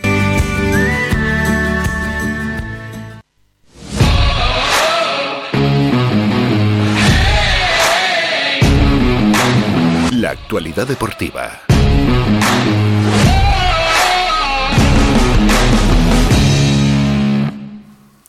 Lunes y tenemos que ir con la actualidad deportiva y para eso saludamos ya a nuestros compañeros. Manolo, a quien ya tenemos. Manolo, buenos días. A ver si escuchamos a Manolo, algo que se ha olvidado por ahí de pulsar. Si no, Jesús. Jesús, buenos días. A ver, que no se escucha a ninguno de los dos. A ver, ahora sí, ya sí. Manolo, buenos días. Ahora sí te escucho, Álvaro. Buenos días. Hola, buenos días. Sí, Jesús, buenos días. Ahora, Álvaro, buenos días. Bueno, vamos ya con ellos. Eh, vamos a empezar con la segunda división, el partido que ya hablábamos aquí en la previa y que ha dejado el resultado de Las Palmas 1, Málaga 1. Antes de nada, vamos a la porra. Manolo dijo 1-0, Jesús 2-1, yo 2-0. Bueno, compañeros, nos tiramos por la victoria de Manolo, pero al final un resultado muy clásico, el 1-1. Sí, efectivamente, clásico entre los dos equipos, ¿no? Que empataron también, si no recuerdo mal, en la, en la primera vuelta en, el, en la Costa del Sol y se volvió a repetir el, eh, el empate, eh, con decepción, porque bien es cierto que Las Palmas mejoró algo en relación, eh, no, era- no había que ser muy inteligente, ¿no? Para mejorar algo en relación al partido ante el Oviedo, donde el equipo no tuvo mordiente, en esta ocasión tuvo más mordiente, pero el fútbol fue insuficiente, fue un partido soso, eh, bastante equilibrado entre los, dos equipos eh, y no precisamente para bien, sino todo lo, lo contrario. A mí no me gustó Las Palmas, ¿no? Eh, bien es cierto que lo intentó hasta el final, pero sigue siendo un equipo tremendamente irregular, que no mantiene un, mantiene un patrón de juego que te ilusione esta, esta temporada y al final va a terminar la temporada en, en tierra de, de nadie, ¿no? Navegando en una situación que nadie quería al principio de temporada, todos esperábamos algo más de esta, de esta plantilla, pero al final la clasificación te pone donde realmente te mereces y al final te vas a quedar navegando ahí en esa situación de los 50 puntos que busca la, la Unión Deportiva Las Palmas desesperadamente para buscar la, la permanencia. Pero repito, el resultado justo, al final pudo Araujo ganar el partido para Las Palmas, pero evidentemente había fuera de juego en el último estertor del, del encuentro. Pero repito, a tenor de lo que vi, a mí sigue sin convencerme esta, esta Unión Deportiva en un partido, repito, que para mí fue bastante soso. Buen análisis, a ver qué le parece a Jesús. Pues la verdad, Álvaro, yo creo que este puede ser un ejemplo y un avance de lo que nos viene de aquí a final de temporada con la Unión Deportiva, ¿no? Una Unión Deportiva que parece que tiene prácticamente certificado la permanencia y es que se ha hecho nuevamente reflejo de las carencias defensivas del equipo. El gol de ellos viene de una pérdida de Benito en el lateral que obviamente eh, jugadores de una calidad como es el, los jugadores de Málaga te condenan, ¿no? Y bueno, al final tirando un poco de orgullo, un poco de fútbol, la Unión Deportiva pudo empatar con ese cabezazo a Araujo que para mí en lo personal fue el jugador más activo de la Unión Deportiva Las Palmas y en el descuento es verdad que anota un gol en fuera de juego que nos podría haber dado la victoria pero yo creo que ya Las Palmas está navegando como bien comentaba Manolo en tierra de nadie y los jugadores parece que lo decía Pepe Men, ¿no? que no se podía perder la concentración en estos partidos que era una, era una absoluta idiotez hablar de falta de concentración pero es que es lo que parece ¿vale? pero los jugadores ya tienen en, en la cabeza que no pueden pelear por algo más y ya prácticamente, el, como comentaba, el, el, la permanencia la tenemos fijada, entonces se vienen jornadas que fútbol parece que no habrá mucho. Esperemos que no sean muy anodinas. Vamos a escuchar ya que habéis mencionado al propio entrenador, a Pepe Mel, a ver lo que dijo al término del encuentro. Creo que en el primer tiempo nos faltó un poco más. Nos faltó un poco más porque el partido eh, nosotros lo hemos tenido en el primer tiempo. Eh, ellos no estaban cómodos, estaban a disgusto, no llegaban a, a, a los pases de, que nosotros hacíamos, encontrábamos huecos y quizá nos ha faltado meterle un poco más de ritmo en ese primer tiempo, que creo que, hemos dominado ampliamente, pero, pero teníamos que haber sacado más provecho de ese, de ese partido. Luego en el, el segundo tiempo eh, nosotros hemos intentado salir igual. Eh, Creo que el problema que hemos tenido en el gol de ellos es nuevamente nosotros tenemos un error en una contra, damos un mal pase, luego en defensa el balón no lo sabemos despejar bien y, nos han hecho gol. Bueno, eh, son como se ha dicho muchas veces son los, las cosas que tiene esto que es un juego. Eh, nosotros también hemos tenido creo que bastantes opciones de, de hacer gol y en la segunda parte hemos puesto todo en el campo para intentar hacerlo y creo que hemos tenido diferentes opciones de, de poder haber hecho más de un gol, ¿no? Manolo, ¿cómo ves lo que dijo nuestro entrenador? Esas palabras y en qué aspectos ves mejoría con el último partido. Eh, Álvaro, eh, ese es el análisis que hace el entrenador muy respetable. Yo no me voy a meter ahora a, a- a analizar la- las palabras de, de Pepe Mel. Él vio el fútbol de, de esa manera. Él conoce mejor que nadie la, la plantilla. Pero, eh, hombre, se mejoró en relación al plano ofensivo, porque, repito, no había que ser muy inteligente. En Oviedo fue un desastre. Es que el equipo no tiró a puerta. Eh, simplemente eh, exigiéndote un poquito más. eh, y, y- creo que el equipo tuvo como 10 o 11 llegadas a, portería. Pero, pero vamos, que no solo hay que llegar, hay que, hay que meterla. A mí, en los debates eh, me hace mucha gracia porque eh, eh, en muchas ocasiones se habla, oye, hay más plantilla para soñar con otras cosas. Digo, oiga, mire usted, aquí hay una cosa clara y evidente. La clasificación es como el algodón. Lo pasas y no engaña a nadie. Si tienes la, la, la, la, ¿cómo se dice? la cocina limpia, pasas el algodón y, y ahí, oye, fenomenal. Ahora, si pasas el algodón y sale grasa, es que no has hecho los deberes. Por ende, la plantilla es la que es, es decir, una plantilla mediocre de segunda división, ya lo ha demostrado por activa y por pasiva la Unión Deportiva, y es una plantilla para estar donde está, en media tabla, navegando ahí en tierra de nadie, sin otras opciones que, que mantener la categoría. Y es que no hay más, señores. Eh, independientemente que puedas hablar de la calidad que pueda tener un jugador, dos, tres, cuatro jugadores del equipo, pero no la calidad no la forman cuatro jugadores, la forman un bloque. Y Las Palmas ha demostrado por activa y por pasiva esta temporada no tener un bloque, ser un equipo con muchísimos eh, altibajos y estar ahí, eh, repito, en una zona templada, luchando por no perder la, la categoría. Eh, esa fue la premisa que se, se marcó el, el club, que tampoco había que ser muy inteligente, mantener la categoría Ya. Porque no sé si le dieron las orejas al lobo de que no había más era que, que la que arde. Pero vamos, ya a mí esta Unión Deportiva no, no me engaña lo más mínimo, Álvaro. Te puedes esperar lo mejor y lo peor y, y- ganarle, por ejemplo, al español, como ya hizo a Las Palmas, que por cierto será nuestro próximo rival, y perder con el último clasificado. Esta es la Unión Deportiva Las Palmas de, de irregular esta campaña. O sea que yo no espero grandes cosas de aquí al final, como bien apuntaba anteriormente Jesús. Claro, y ahora que le pasamos la pelota a Jesús, eh, según lo que dice Manolo, es que al final quedan siete partidos, no se espera mucho, estamos ahí en tierra de nadie. menudo final de temporada nos espera. Sí, sí, er- era lo que comentaba, era lo que comentaba antes, eh, Álvaro, que parece que estas últimas jornadas van a ser muy atípicas en el fútbol de la Unión Deportiva. Y es que es cierto, Las Palmas tiene jugadores de una calidad sublime, pero como, como, como equipo Hmm. no hemos funcionado y ahí se ha visto durante la temporada. Y también los problemas Sí, defensivos. pero lo que dice Manolo, Jesús, lo que dice Manolo es calidad sublime, algunos, no un número, No, sí, no, sí, no sí, toda la de plantilla. Sergio Ruiz, Ese, Araujo, Robert, pero es que las carencias defensivas te limitan de poder pelear por algo más, Álvaro.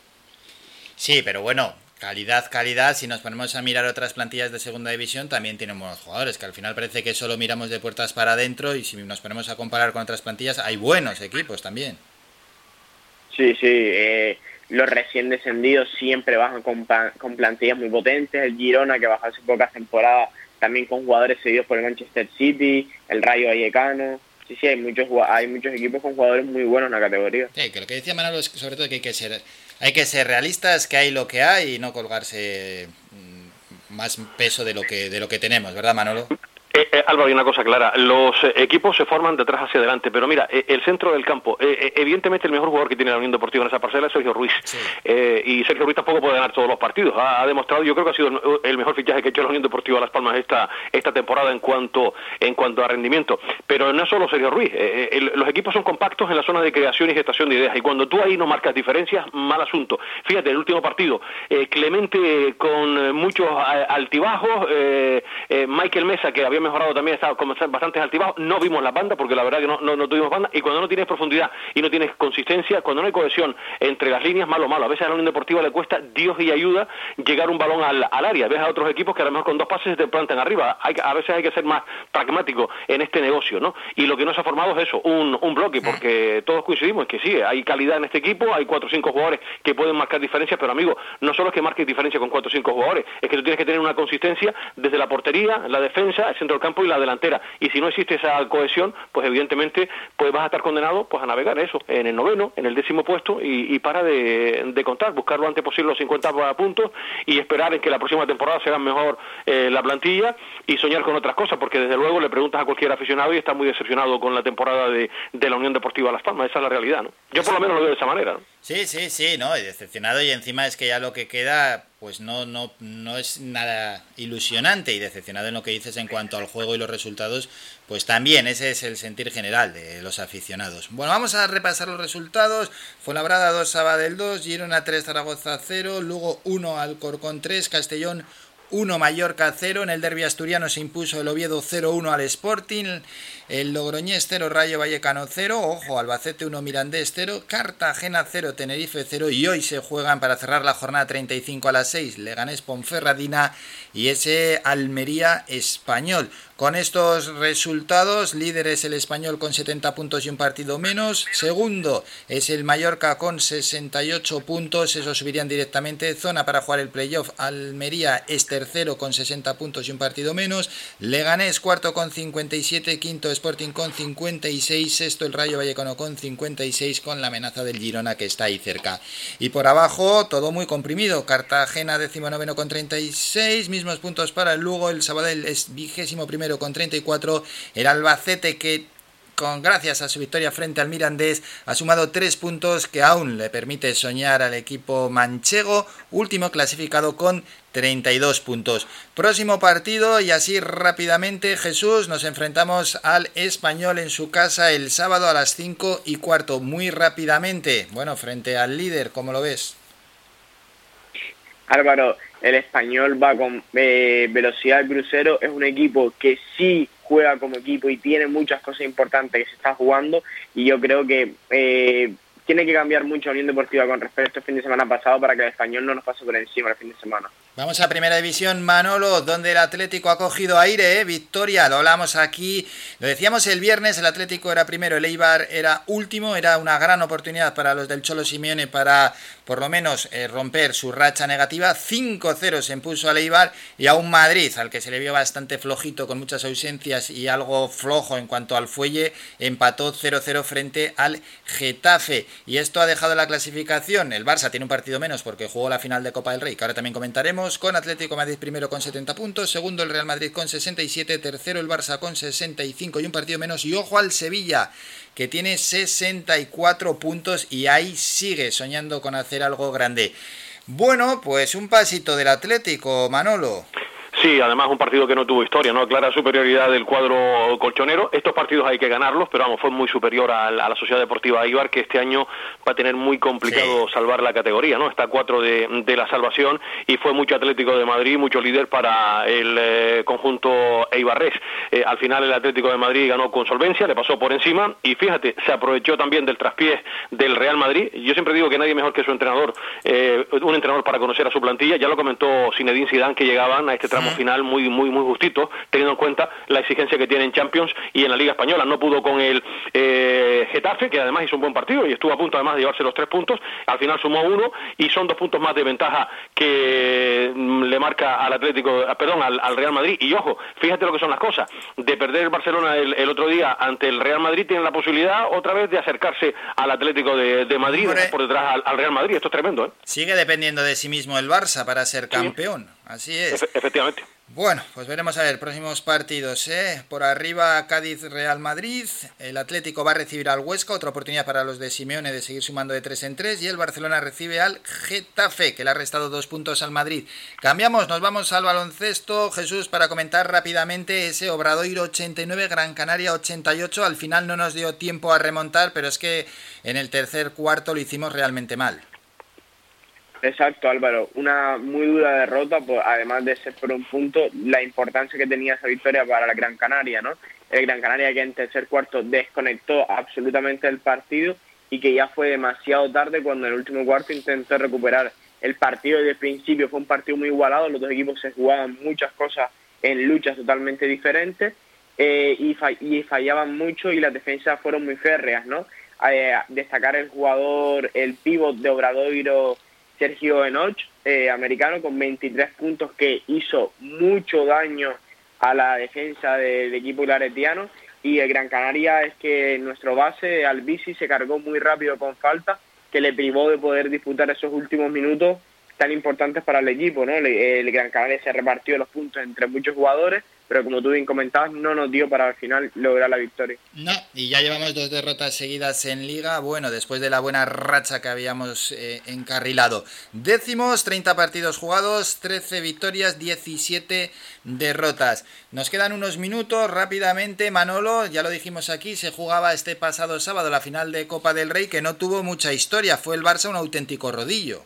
Eh, sí, la única historia subgrana, eh, Álvaro, porque la verdad que fue un auténtico rodillo. El Barcelona sí. fue muy superior al Athletic Club de, de, Bilbao y el eh, Barcelona demostró que sigue estando en un estado de forma sensacional, ¿no? Le pasó por encima y vamos, no hay nada que objetar a esa victoria eh, culé, donde vamos, el Barcelona fue un auténtico rodillo, más fácil de lo que yo intuía en un primer momento. Yo pensaba que el Atlético, el Atlético de Bilbao iba a poner eh, más entre las cuerdas al Fútbol Club Barcelona, pero que va, el Barcelona afrontó muy bien el partido y fue un un más que justo vencedor de la Copa de, de Su Majestad el Rey. Así que felicidades a, a los culés y déjame que aproveche también para mandar un cordial saludo a Manolo Campos y al Club Voleibol Olímpico Femenino que ha logrado el título de Iberdrola. O sea que muchas felicidades y una de las grandes noticias del fin de semana. Manolo se lo ha currado durante un montón de años. Me alegro por él porque ha sido un trabajador incansable para el mundo del voleibol. Manolo Campos y Juan Ruiz son dos nombres propios eh, de esta isla de Gran Canaria donde el voleibol le debe muchísimo a los dos, tanto en el apartado eh, masculino, el de Juan Ruiz, eh, presidente del Guaguas Las Palmas, como Manolo Campos en el femenino. Y la verdad que me alegro enormemente por ese gran sacrificio que ha hecho Manolo y todas sus chicas. Así que muchas felicidades. Una gran victoria en el cuarto y último partido de esa fase final, en el set de oro, ¿eh? que se impusieron 15-13 frente al Filbole y al Covendas. Qué gran noticia ganar la Liga Iberdrola. Buena, muy buena noticia para el volei, sin duda alguna. Y antes de despedirnos, pues, ¿qué os parece lo de la Superliga, Manolo, Jesús? La Superliga de, de fútbol para los grandes clubes europeos. Pues hombre, eh, los clubes buscan incentivos eh, económicos. Más aún, ¿eh? Eh, Eso está, eso está claro, después de, de- de todo lo ocurrido con, con la pandemia. Eh, eso de jugar entre semanas, a mí me parece muy atractivo también, hombre, todo, lo, todo lo que sea fútbol. Yo es que soy enamorado del, del fútbol, tener ahí en el viejo continente a grandes eh, equipos. Eh, Fíjate la, la nómina de ya de, de tres equipos que han dado el, el visto bueno a tener una, una liga europea. Eso evidentemente va a ir en beneficio de lo económico de estos eh, clubes potentísimos en, en Europa. Y hombre, si no salpica la liga española, pues se va a seguir jugando la liga española normal y tener los miércoles un partido de, de esa categoría, eh, una Champions a lo grande, ¿verdad? Pues sería realmente interesante para los clubes. A mí no me parece mal todo lo que sea buscar incentivos. Dicen que la crisis agudiza el ingenio, pues no queda la menor duda que para los grandes equipos también la crisis agudiza el ingenio, ¿no? Pues hombre, al final quieren y quieren conseguir más y más y más beneficios. Hay clubes que son mastodónticos en comparación con, con, con otros de su propia liga. No hay más que ver al Madrid o al Barça si lo comparamos con el Eibar o el Huesca. La diferencia es enorme y no es que miren con cierto recelo, pero al final, pues hombre, lo que intentan generar es más y más y más y más dinero en este en este negocio, ¿no? Que el fútbol que se supone que era un deporte de la gente en los barrios jugando en un campito en el pueblo, pues si miramos hacia las grandes esferas, pues esto es un, un mega negocio y lo que miran es lo que dice Manolo, por seguir y seguir ganando dinero, pero oye, si nos podemos beneficiar de un gran espectáculo, también bienvenido sea. Es que se ha convertido en eso, Álvaro, Sí. el fútbol, en un negocio. Lamentablemente, eso del sentimiento y el corazón está muy bonito, pero ya sabes que esto es un auténtico negocio y eso es como el rico. Si tienes 18, quieres tener 42. Hombre. Eh, es que, es que es así. Y no hay más que ver quién dirige los equipos, además. Claro, claro, efectivamente. Y no te vayas muy lejos, aquí en España ya sabemos quién, quién maneja los hilos de- del Barcelona, Laporte y del Real Madrid, Florentino Pérez, ¿no? Que no, no, no son precisamente mileuristas ninguno de los dos. No, ni los grandes jeques que llevan a esos transatlánticos europeos está- las están pasando canutas. No, no, no. Bueno, ¿y a ti qué te parece, Jesús? Hombre Álvaro, yo lo veo entendible desde el punto económico, porque la verdad que se están cargando el factor sorpresa, ¿no? Nos, nos quita poder ver ese Atalanta del año pasado que ya semifinales, ese Ajax que elimina al Madrid, esos grandes equipos sorpresa que dan la sorpresa en la Champions y veremos en qué queda, porque la UEFA y la FIFA ya está ame- amenazando sí, sí, con, claro. priva- con que, que los jugadores no puedan ir con sus selecciones, echarlos de sus ligas domésticas. La verdad que es un lío importante y que ya está aquí porque ya se ha hecho oficial y para bien o para mal tendrá sus consecuencias. No sé si la próxima temporada o la siguiente, pero está aquí y la verdad que, que, se, que para mí personalmente se han cargado el fútbol tal y co- como, lo conocemos con tal de conseguir aumentar su- los ingresos de los grandes equipos. Sí, ya el Barça, además en un comunicado ha dicho que está dentro ya de esta Superliga. Eso sí, rápidamente lo que estáis comentando, UEFA, federaciones y ligas han salido a pues a la contra, intentar negar y a intentar poner las máximas trabas a esta Superliga. Antes de despedirnos, vamos a escuchar a nuestro patrocinador. ¿Estás tirando el cartucho de tu impresora? Pues no lo hagas. Y si tienes una empresa, tampoco. Puedes recargar tus cartuchos de impresora desde 5 euros y vendemos cartuchos compatibles y originales. Te ofrecemos servicio de copistería e impresión digital con la mejor calidad y asesoramiento. Impresión de documentos, encuadernado, plastificado, cartelería, reparación y venta de ordenadores e impresoras. Tinta y Toner Telde, ubicado en el Callejón del Castillo número 145, Calero Alto, Telde. Ahora abrimos de forma ininterrumpida en horario de 8 y media de la mañana a 6 de la tarde. Infórmate. Teléfono 928 70 37 32. 928 70 37 32. Y visítanos en nuestra página tinta y tonertelde.com. Tinta y Toner Telde. te damos el mejor color. Bueno, y después del repaso a la actualidad deportiva y por supuesto de esa felicitación al Olímpico que la ha hecho principalmente Manolo después de haber ganado la Liga Iberdrola, su primer título, por cierto, de su historia de, ese, de esa competición nacional, llega el momento de despedirnos y de citarnos ya para el viernes, donde volveremos con muchísimos más apuntes en el mundo del deporte. Manolo, ha sido un auténtico placer, un saludo. Placer compartido, saludos a todos los oyentes de Radio Faikan. Buenos días, Álvaro. Adiós. Y Jesús, lo mismo, un abrazo, nos citamos para el jueves y para el viernes. Hasta el jueves, Álvaro. Hasta luego, adiós. Bueno, vamos a ir a la publi, vamos un minutito y a la vuelta. Nos toca el boletín informativo y luego hablamos con nuestras chicas, con Patricia Gardeu de la sección Ven Mamá. Escuchas Faikan Red de Emisoras, Las Palmas 91.4. Somos gente, somos radio.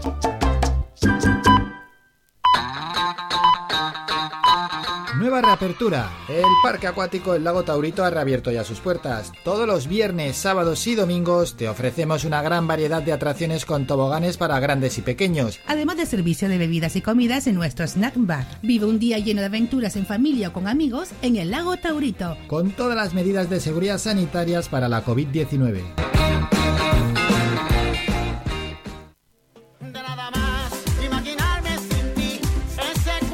Restaurante Mi Niño abre sus puertas de lunes a viernes de las 7 de la mañana a 6 de la tarde. Le ofrecemos desayunos, menús variados caseros a precios asequibles. Disponemos además amplios salones para cualquier tipo de celebraciones. Infórmate o haga su reserva al 928 700602. Restaurante Mi Niño. Visítanos, estamos en la calle Los Peregrinos, Polino Industrial, El Gora Telde. Parking gratuito y fácil conexión con la autopista Gran Canaria 1. Te esperamos en el restaurante Mi Niño.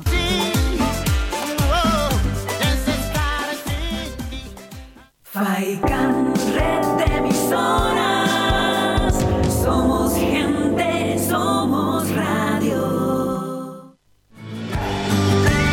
Somos la mejor información, música y entretenimiento. Las mañanas de Faikán.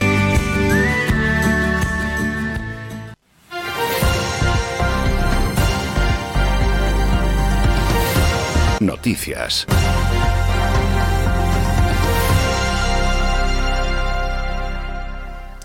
Las 10, vamos con un nuevo boletín informativo. La Consejería de Sanidad del Gobierno de Canarias ha registrado 168 infecciones por COVID-19 y 3 fallecimientos en las últimas 24 horas. En Gran Canaria se han producido 72 contagios, en Tenerife 69, en Lanzarote 14, en Fuerteventura 9 y en El Hierro 4. Sucesos, la Policía Nacional ha detenido en una finca de Telde a los tres responsables de una explotación de marihuana de 31, 37 y 41 años tras hallar 620 plantas de este cultivo que estaban ocultas en uno de sus invernaderos y numerosos contenedores de abono químico. Según informó ayer domingo la Jefatura Superior de la Policía en Canarias en un comunicado, el fuerte olor que emanaba de la finca y las extremas medidas de seguridad para este tipo de explotaciones permitieron a los agentes localizar la plantación ilegal. Mientras, la Policía Nacional y la Agencia Tributaria han desmantelado el primer taller ilegal de fabricación de armas 3D en España, concretamente en Santa Cruz de Tenerife, donde han sido detenidas una persona y hallado el local con diversa maquinaria y diversos armazones de arma corta elaborados mediante impresión tridimensional. La Dirección General de la Policía Nacional informa de esta pionera operación sobre la que el Juzgado de Instrucción número 3 de Santa Cruz de Tenerife ha levantado el secreto de las actuaciones ya que las actuaciones policiales se practicaron el pasado 14 de septiembre. Entre tanto, la Guardia Civil desalojó entre la noche del viernes y la madrugada del sábado nueve fiestas en Fuerteventura, una de ellas la de mayor aforo con 84 turistas en una vivienda vacacional de Corralejo, que está en La Oliva, donde se celebraron la mayoría. Según ha informado este domingo la Guardia Civil en un comunicado, los agentes, en colaboración con la policía local, denunciaron a los 84 asistentes por no usar mascarilla, superar el aforo y no respetar el horario del toque de queda y también porque algunos vehículos estaban mal estacionados. Política. Mariano Hernández Zapata fue elegido ayer domingo nuevo presidente del Partido Popular de La Palma en un congreso extraordinario insular, el decimocuarto, en el que ha obtenido el 99% de los votos emitidos. Zapata, presidente del Cabildo de La Palma, era el único candidato a liderar el partido y encabeza un comité ejecutivo con 22 vocales y con Nieves Hernández como secretaria general. Cambiamos de asunto. El vicepresidente y consejero de Hacienda del Gobierno de Canarias, Román Rodríguez, ve muy complicado que pueda prosperar la reforma del sistema de financiación autonómico que la ministra Montero quiere impulsar en los próximos meses con el objetivo de aprobarla en la actual legislatura. Asegura Rodríguez que toca revisar la financiación porque la vigencia del sistema actual culminó en 2014 y llevamos un notable retraso en la actualización. Y en deportes, el Olímpico, el CCO 7 Palmas, conquistó este domingo el primer título de su historia al ganar la Liga Iberdrola tras superar a domicilio al Phil Volley y Alcobendas en el cuarto y último partido de la fase final. Un segundo disputado en la localidad madrileña, un segundo partido que tuvo que resolverse en el set de oro y victoria para las nuestras 15-13. Con esa buena noticia deportiva dejamos este boletín informativo y nos citamos para el siguiente y último a las 11 de la mañana. Aprendí a sentirme bien, aprendí que yo también te puedo dejar. Escuchamos a Aitana y esta canción cuando te fuiste y luego pues nos toca nos toca la sección Ven Mamá con Patricia Gardeu. Así que tendremos que hablar de maternidad, de paternidad, de conciliación y de todos estos asuntos que nos hablan nuestras chicas de Ven Mamá. Un día es Cristina y otro lunes Patricia. Hoy Patricia. Pero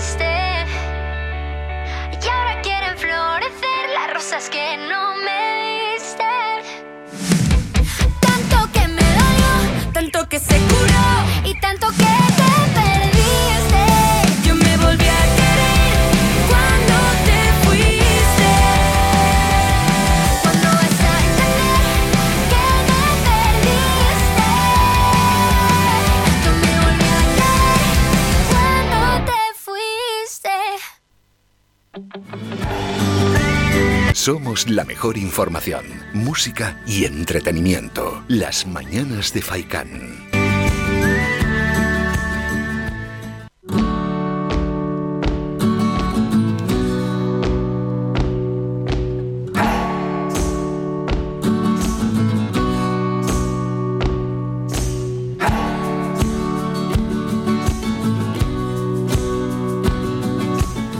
Para nuestra sección de los lunes y llegamos a Ben Mamá. Esta sección con la que empezamos la semana aprendiendo sobre asuntos que nos preocupan en la crianza de nuestros hijos e hijas. Pero no solo eso, ¿eh? es que además escuchamos las historias reales que cada lunes nos traen alternándose, eso sí, como antes hemos dicho, Patricia Gardeu y Cristina Durán. Historias reales de papás y mamás sobre su día a día con sus hijos y con sus hijas, o antes, durante el embarazo. Y hoy es el turno de Patricia Gardeu. Patricia, bienvenida, buenos días. Buenos días, muchas gracias Álvaro. Un placer estar un lunes más aquí en Radio Faicán hablándoles de crianza, del apasionante mundo de criar a seres pequeñitos pero enormes, enormes que nos enseñan muchísimo. Por ejemplo, Álvaro, ¿tú sabes lo que son las neuronas espejo? Neuronas espejo, pues neuronas espejo, no, ahora mismo no sé, no lo sé, no, nos lo vais a desvelar hoy porque, porque espero que, que tú cuentes más que Cristina, que le encantan estas intrigas y luego resulta que no suelta prenda. sí, que Cristina, como vive en Londres, pues se le habrá pega- pegado eso de la influencia de Agatha Christie y le encanta dejarnos con ese toque de suspense. Pero sí, sí, nosotros hoy vamos a desvelar qué son las neuronas espejo y hablaremos de la crianza desde el enfoque del coaching educativo y la psicología positiva. Y lo vamos a hacer de la mano de Elsa Navarro, a la que por cierto ya conocéis. Elsa Navarro, sí, sí, sí, me suena, pero bueno, re- recuérdanos a los oyentes y a mí quién era Elsa Navarro. Pues mira, eh, con Elsa estuvimos en los cafés Serendipia hablando de conciliación hace varias semanas. Marzo me parece que fue, no me sí, acuerdo. sí, sí, sí, verdad. Y en esta ocasión la hemos entrevistado en Ven Mamá para que nos explicara cómo trabaja ella con los mamás y con, las, y con los papás, aunque es verdad que siempre tienden más a ser mamás que papás las que se acercan a ella, el tema de la educación de los hijos y de las hijas. Pero además de adentrarnos más en la materia, eh, ¿qué te parece si es ella misma la que nos explica qué es esto de la psicología positiva? Me parece perfecto, vamos a escuchar. Pues mira, yo trabajo sobre todo con, con la mamá a través del coaching educativo, es eh, eh, pues aplicar un poquito la crianza respetuosa, el cómo eh, actuar, cómo modelar a nuestros hijos, porque al final todo empieza pues por, por, por el núcleo familiar, por los papás, por, por las personas cercanas a- al niño, ¿no?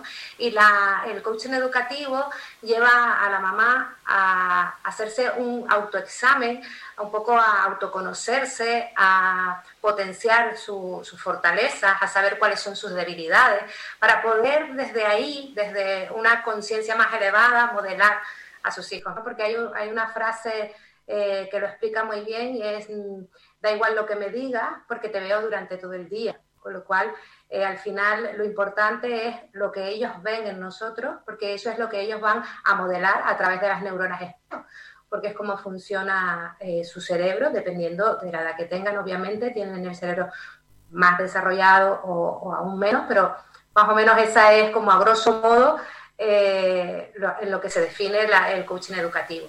Bueno, y hemos visto en las palabras de Elsa que nos adentra ya que nombra lo que comentabas de las neuronas espejo, pero, hombre, no sé si lo he entendido bien. ¿Podrías explicarlo más en profundidad, Patricia? Por supuesto, Álvaro. La- las, neuronas, la- las neuronas espejo son las que hacen que nuestros peques actúen a menudo conforme a lo que nosotros proyectamos sobre ellos, que actúen por imitación. Por ejemplo, si les gritamos, ellos gritan. Eso es un ejemplo muy básico. Pero vamos a escuchar mejor cómo lo explica Elsa más en profundidad, que sabe mucho mejor que yo del tema. Vale, ya, ya, ya lo he entendido, lo he entendido, vamos, es, es muy claro lo, cómo lo estáis comentando, lo de las neuronas espejo. Vamos a escuchar a Elsa. Bueno, los niños aprenden viendo. Eh, ellos todavía eh, no tienen desarrollado el sistema cognitivo, entonces aprenden con el sistema límbico, aprenden viendo. Y, y imitando, por decirlo de alguna manera así como sencilla, todo lo que ven en sus, eh, en sus referentes, ¿no? En sus personas cercanas, que puede ser mamá, papá, abuela, abuelo, bueno, el núcleo familiar con el que se están criando, incluso sus profesores. Entonces ellos aprenden imitando, ellos imitan, ellos si, si ven que tú te saltas y, y cuando te enfadas gritas, pues es- eso es lo que ellos van a hacer. Por eso es tan importante empezar a, a trabajar pues por los adultos para que puedan acompañar de, de buena manera a, a los pequeños. Entonces puede ser que si nuestros niños gritan es porque nosotros gritamos y que tenemos que trabajarnos a nosotros Ah. mismos. Tendríamos que preguntarnos cuánto grito. Sí, Sí, Eh, por ejemplo, cuando me dicen es que eh, mi hijo es muy nervioso y yo no tengo tiempo para eso, y ahí tú estás viendo, ¿no? Eh, cómo, cómo es eh, la cosa. Obviamente, si tiene un referente que va muy rápido, eh, el niño se acostumbra también a ir muy rápido. Por poner un ejemplo así como estándar, ¿no? Pues es un ejemplo muy ilustrativo el que nos pone Elsa. La verdad es que sí, Patricia. Pues sí, Álvaro, nos queda mucho más claro que son las neuronas espejo, cuando nos imaginamos a esa madre que dice que su niño es muy nervioso, siendo ella el vivo ejemplo de, de ir acelerados por la vida. Aunque también te digo, Álvaro, que es que a veces que se lo digan a la propia Elsa, que está ahora en plena mudanza, que es que es muy difícil no ir acelerados en estos tiempos en los que todo es para ayer. Es verdad, prisas para madres y padres, pero la verdad es que también para todos aquellos que no tienen hijos, pues bien vendría parar un poquito y, y respirar y, y detenerse, entender que no se para el mundo si nos tomamos un Kit Kat, como decían en los anuncios. ¿Sabes cómo a veces nos podemos parar, sentar, relajarnos un poquito? Yo lo consigo con mi hijo. A ver, cuéntanos ese pequeño secreto. Pues con la lectura, Álvaro. ya sabes que a mí me encantan los libros. A mí me sirve de freno para mí misma coger un libro que me gusta, que me encanta leer, desconectar. Pero también no, nos encanta sentarnos con el pez y a leer los cuentos. Y por eso en mi mamá, te voy a dar una exclusiva. A ver, a ver, a ver. Bueno, no es una, vamos, no es una ella. exclusiva porque en verdad lo, lo hemos dicho en el vídeo de la entrevista de Elsa. Le damos muchísimo valor a los cuentos y te adelanto que vamos a estrenar una sección de cuentos en nuestro canal de YouTube. Que aprovecho para recordar, pues eso, que pueden suscribirse buscando Ben Mamá, la revista, y seguirnos en las redes sociales. Eso es, que tienen lo que, que eso es lo que tienen que hacer, seguiros en las redes sociales y así estar atentas al día de todo lo que vais subiendo. Sí, sí, que conste que yo ya os sigo, ¿eh? Y animo a que os busquen. Muchas gracias, Álvaro. Bueno, como te decía, además de nuestras entrevistas, vamos a rescatar algunos cuentos que nos encantan y va a ser precisamente Elsa la que se encargue de traernos esas historias. Vamos a empezar esta misma semana, aprovechando que el viernes es el día del libro. No vamos a desvelar qué cuento es. Al final ya ves que se me va a pegar algo de mi compañera y Ya amiga, veo, ya. Cristina. Sí, sí, sí. Pero, pero sí que vamos a contarles por qué a Elsa le gustan tanto los cuentos y sobre todo cómo los utiliza ella para educar a su hijo y a su hija. Y hacéis muy bien en una fecha señalada, como es el día del libro. Bueno, escuchemos entonces a Elsa hablándonos de todo lo que nos aporta leer cuentos con los niños y niñas. Bueno, yo descubro la literatura infantil, eh, los libros ilustrados, el pop-up y todo este mundo maravilloso que hay ahora, porque, bueno, en principio porque me encanta leer y buscaba una, una manera de fomentar en mi hijo mayor eh, pues ese amor por la lectura, ¿no? Entonces empiezo un día a, buscar y, y bueno, y llegan cuentos y me meto en las librerías y me voy dando cuenta de, de la cantidad de cosas que podemos hacer porque bueno, tiene múltiples beneficios. Pues desde, por ejemplo, fomentar eh, los valores, como trabajar la gestión emocional, además de poder mm, hacerle preguntas abiertas, poner la pelota en el tejado del niño y preguntarle eh, cómo vivió el cuento, qué fue lo más que le gustó, qué fue lo menos, qué fue lo que entendió. Eh, y luego ellos, claro, como es de una manera muy divertida, aparte tienen ese ratito íntimo de conexión con mamá o con quien se lo lea, eh, van creando un amor por la lectura. Ahora sí que sí, deseando escuchar ese cuento que nos contará Elsa. Pues ya saben, Álvaro, el viernes lo pueden escuchar y ver en el canal de YouTube y en las redes sociales. Ya saben, ven mamá, la revista. Y ahora sí, Álvaro, nos despedimos hasta el próximo lunes. Cuídense y lean. ¡Qué mejor semana! Eso y que os sigan en Ben Mamá la revista. Nos citamos, lo dicho, para el próximo lunes y hablaremos en este caso con Cristina Durán. Ahora despedimos a Patricia Gardeu. Patricia, feliz semana, un saludo. ¡Feliz semana! Escuchas Las Mañanas de Faicán con Álvaro Fernández. Y después de hablar de maternidad, de paternidad, de conciliación y todo lo que aprendemos en esta sección Ven Mamá, nos toca irnos a publicidad. Es un parón muy rápido. Son apenas dos minutos y a la vuelta tenemos que hablar de turismo con la sección Sin Fronteras en un apunte que dura unos tres minutos, pero que bueno, que siempre es un apunte importante, ¿no? Sobre el mundo del turismo, sobre ese sector que tan afectado está y que no nos queremos olvidar de él. Bueno, en realidad es imposible olvidarse del turismo, pero que aunque esté la cosa un poco paradita, luego ya más adelante cuando la cosa se lance pues daremos más noticias, pero ahora por lo menos de vez en cuando ir lanzando algún apunte ¿no? que tiene que ver sobre el mundo del turismo, en la sección, en este caso, Sin Fronteras. Y después vamos a ir con una protagonista con la que tenemos muchísimas ganas de hablar. Ella es Pilar Vera, es la presidenta de la Asociación de Afectados del vuelo JK 5022, aquel vuelo de Spanair, ¿no? que en el año 2008, concretamente el 20 de agosto, en el aeropuerto de Madrid-Barajas, que era un vuelo regular con destino a Gran Canaria, pues se estrelló al poco de salir y bueno, pues esa esa tragedia donde fallecieron 154 personas hace ya más de 12 años y que me imagino que todo el mundo recuerda. Hablaremos de ella, no de la tragedia en sí, ¿no? sino de la nueva campaña de la asociación, eh, se llama Socio Simpatizante, de también de los años de trabajo de esta entidad y por supuesto la asociación quiere hablar de la comisión de investigación que se está desarrollando en el Congreso y dejar algún apunte sobre ella, ¿no? Algún matiz que también quieren hacer sobre el trabajo político que se está haciendo en torno a todo este asunto. Bien, con ella hablaremos. Será después de la sección Sin Fronteras.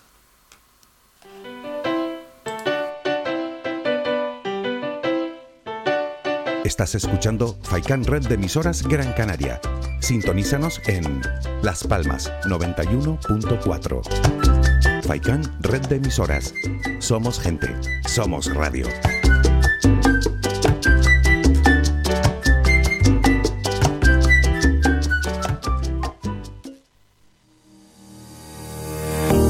¿Estás tirando el cartucho de tu impresora? Pues no lo hagas. Y si tienes una empresa, tampoco. Puedes recargar tus cartuchos de impresora desde 5 euros y vendemos cartuchos compatibles y originales. Te ofrecemos servicio de copistería e impresión digital con la mejor calidad y asesoramiento. Impresión de documentos, encuadernado, plastificado, cartelería, reparación y venta de ordenadores e impresoras. Tinta y Toner Telde, ubicado en el Callejón del Castillo número 145, Calero Alto, Telde. Ahora abrimos de forma ininterrumpida en horario de 8 y media de la mañana a 6 de la tarde. Infórmate. Teléfono 928 70 37 32. 928 70 37 32. Y visítanos en nuestra página tintaytonertelde.com. Tinta y Toner Telde. Te damos el mejor color.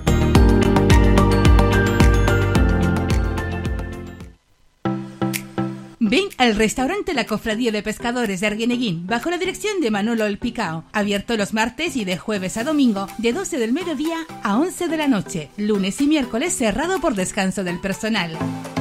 Aparcamiento gratuito para todos nuestros clientes. Especialidad en pescado fresco del día, pulpito frito, gofio escaldado y gran variedad de postres caseros. Restaurante La Cofradía de Pescadores de Arguineguín. Del mar a tu mesa. Faikan, red de emisoras. Somos gente, somos radio. Escuchas Las Mañanas de Faicán con Álvaro Fernández.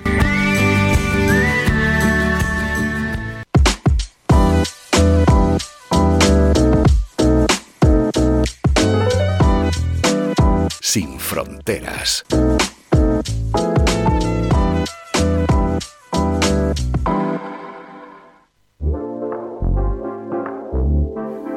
Tiempo para nuestro apunte en el mundo del turismo. Hoy tiene lugar la presentación de la estrategia de sostenibilidad turística en destino y se va a hacer en el Auditorio Jameos del Agua en Lanzarote.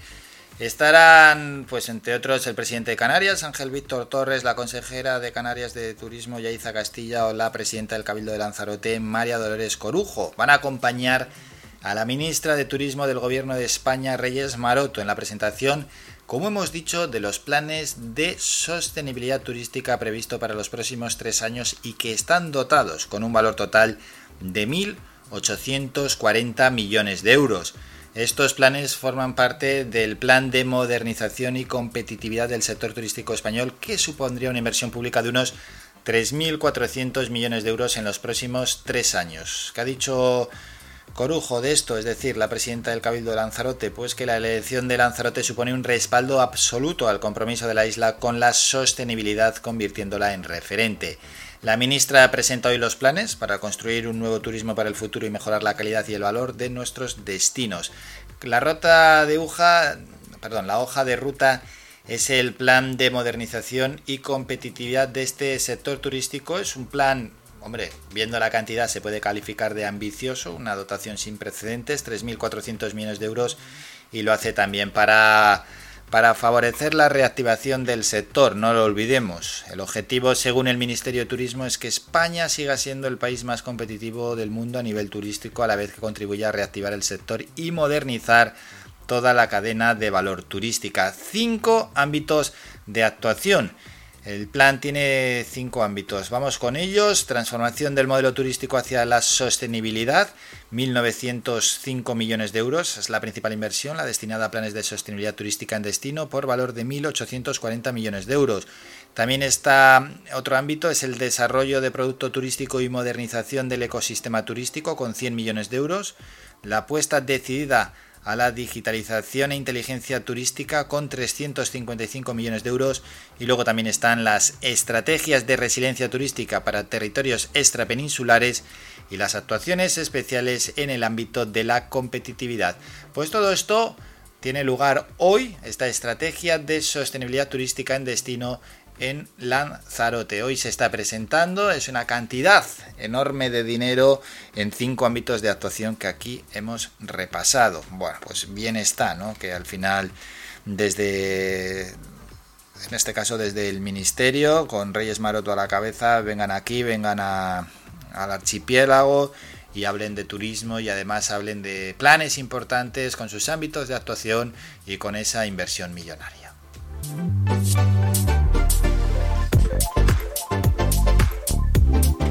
Hemos hablado de turismo, ahora lo que tenemos que hacer es ir con la siguiente protagonista, vamos a hablar con ella, es Pilar Vera, es la presidenta de la Asociación de Afectados del vuelo JK 5022, el vuelo de Spanair, para que todos lo entendamos, aquel vuelo, ¿no? Que tristemente, pues ni más ni menos que aquel 20 de agosto de 2018, era un avión, un McDonnell Douglas MD-82 con 172 pasajeros a bordo y tripulantes, donde 154 murieron y 18 sobrevivieron. Se estrelló a los pocos segundos de despegar en el aeropuerto de Barajas ese vuelo regular que hacía entre la capital del país, entre Madrid y luego Gran Canaria. Queremos conocer, ¿no? Por tanto, pues cuáles son los últimos pasos que está dando la Asociación de Afectados del vuelo JK 5022. Por cierto, el municipio de Ingenio ha brindado su apoyo a la nueva campaña, la creación de la figura del socio simpatizante e Ingenio, pues hay que reconocer que siempre está apostando ¿no? por apoyar a esta asociación, que con quien vamos a hablar es con su presidenta, con Pilar Vera. Pilar, buenos días. Hola, ¿qué tal? Buenos días, Álvaro. Pues deseando charlar con usted y, y, bueno, también de lo último ¿no? que ha hecho la asociación y por supuesto de los planes que tenéis de cara al futuro, como por ejemplo esa nueva campaña de la asociación Socio Simpatizante. ¿En qué consiste? Pues consiste en aquellas personas que utilizan el avión como medio de transporte o las que simplemente simpaticen con la lucha de la Asociación por la Verdad y la Justicia, pues que se hagan a través de la página web Socio Simpatizante, no les obliga a nada y realmente es una forma de apoyo testimonial a los objetivos de la asociación, tanto por la justicia, la verdad, la reparación y la memoria, como por la mm, referencia en la que se ha convertido como garante de la seguridad en España. La asociación a nivel nacional entre profesionales e instituciones tiene un acreditado eh, una acreditada línea de trabajo en favor de la seguridad aérea y por el cambio y las mejoras normativas, tanto en la asistencia a víctimas como en el derecho de los, de los pasajeros, en la investigación y prevención de accidentes aéreos, etcétera. Y desde luego eh, ese testimonio um, a través de la figura del socio simpatizante, pues a nosotros nos permite eh, de alguna manera tener cierto peso específico en, en todo este trabajo que nosotros estamos realizando. Un trabajo donde has recalcado la verdad y la justicia. Sí, sí, porque es que eh, Aquí mueren 154 personas, más de 80 de ellos canarios de origen o residencia, y resulta que eh, han pasado, va camino de 13 años, y las causas que realmente originan esta tragedia siguen latentes. Por ejemplo, el procedimiento para mm, otorgar los certificados de aeronavegabilidad de las aeronaves sigue siendo exactamente el mismo. Y si me apuras, incluso se ha degradado esa seguridad por cuanto que la que es directora actual de la Agencia Española de Seguridad Aérea en la Comisión del Congreso dijo que las compañías aéreas se autoinspeccionaban a sí mismas, es decir, que el supervisor, el encargado de la mm, de la de los procedimientos, de los certificados, de la inspección, permite que la en fin, que las compañías aéreas se digan lo que hacen bien o lo que hacen mal y poniendo un símil es como si eh, Hacienda, que todos lo conocemos, los inspectores tributarios dijeran, no, no, que cada uno se inspeccione y bueno, ya nosotros miraremos aleatoriamente quién está diciendo la verdad o la mentira. Y eso es absolutamente, en fin, mm, indefendible. Y nosotros que tanto hemos abogado por un cuerpo de inspectores de vuelo que realmente hagan inspecciones serias, como cualquier otro país de Europa, Reino Unido, que hace años que no tiene un accidente aéreo, o, los estándares que hay a nivel internacional, y sin embargo aquí eso sigue exactamente igual. Bueno, yo diría que peor, porque incluso a eso lo que hizo en el año 2009 fue marcharse de inquilina a un edificio de la aseguradora de Spanair por el que pagaba, porque está pagando casi 5 millones de euros anuales.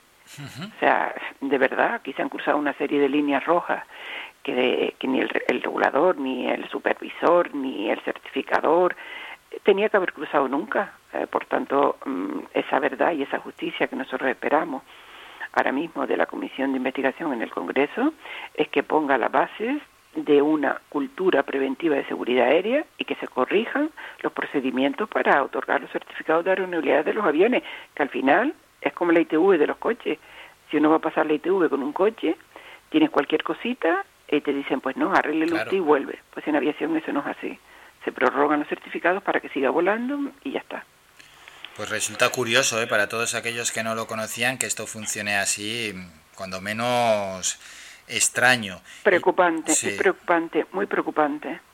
Y muy preocupante. Luego, por otra parte, está la Comisión de Investigación del Congreso.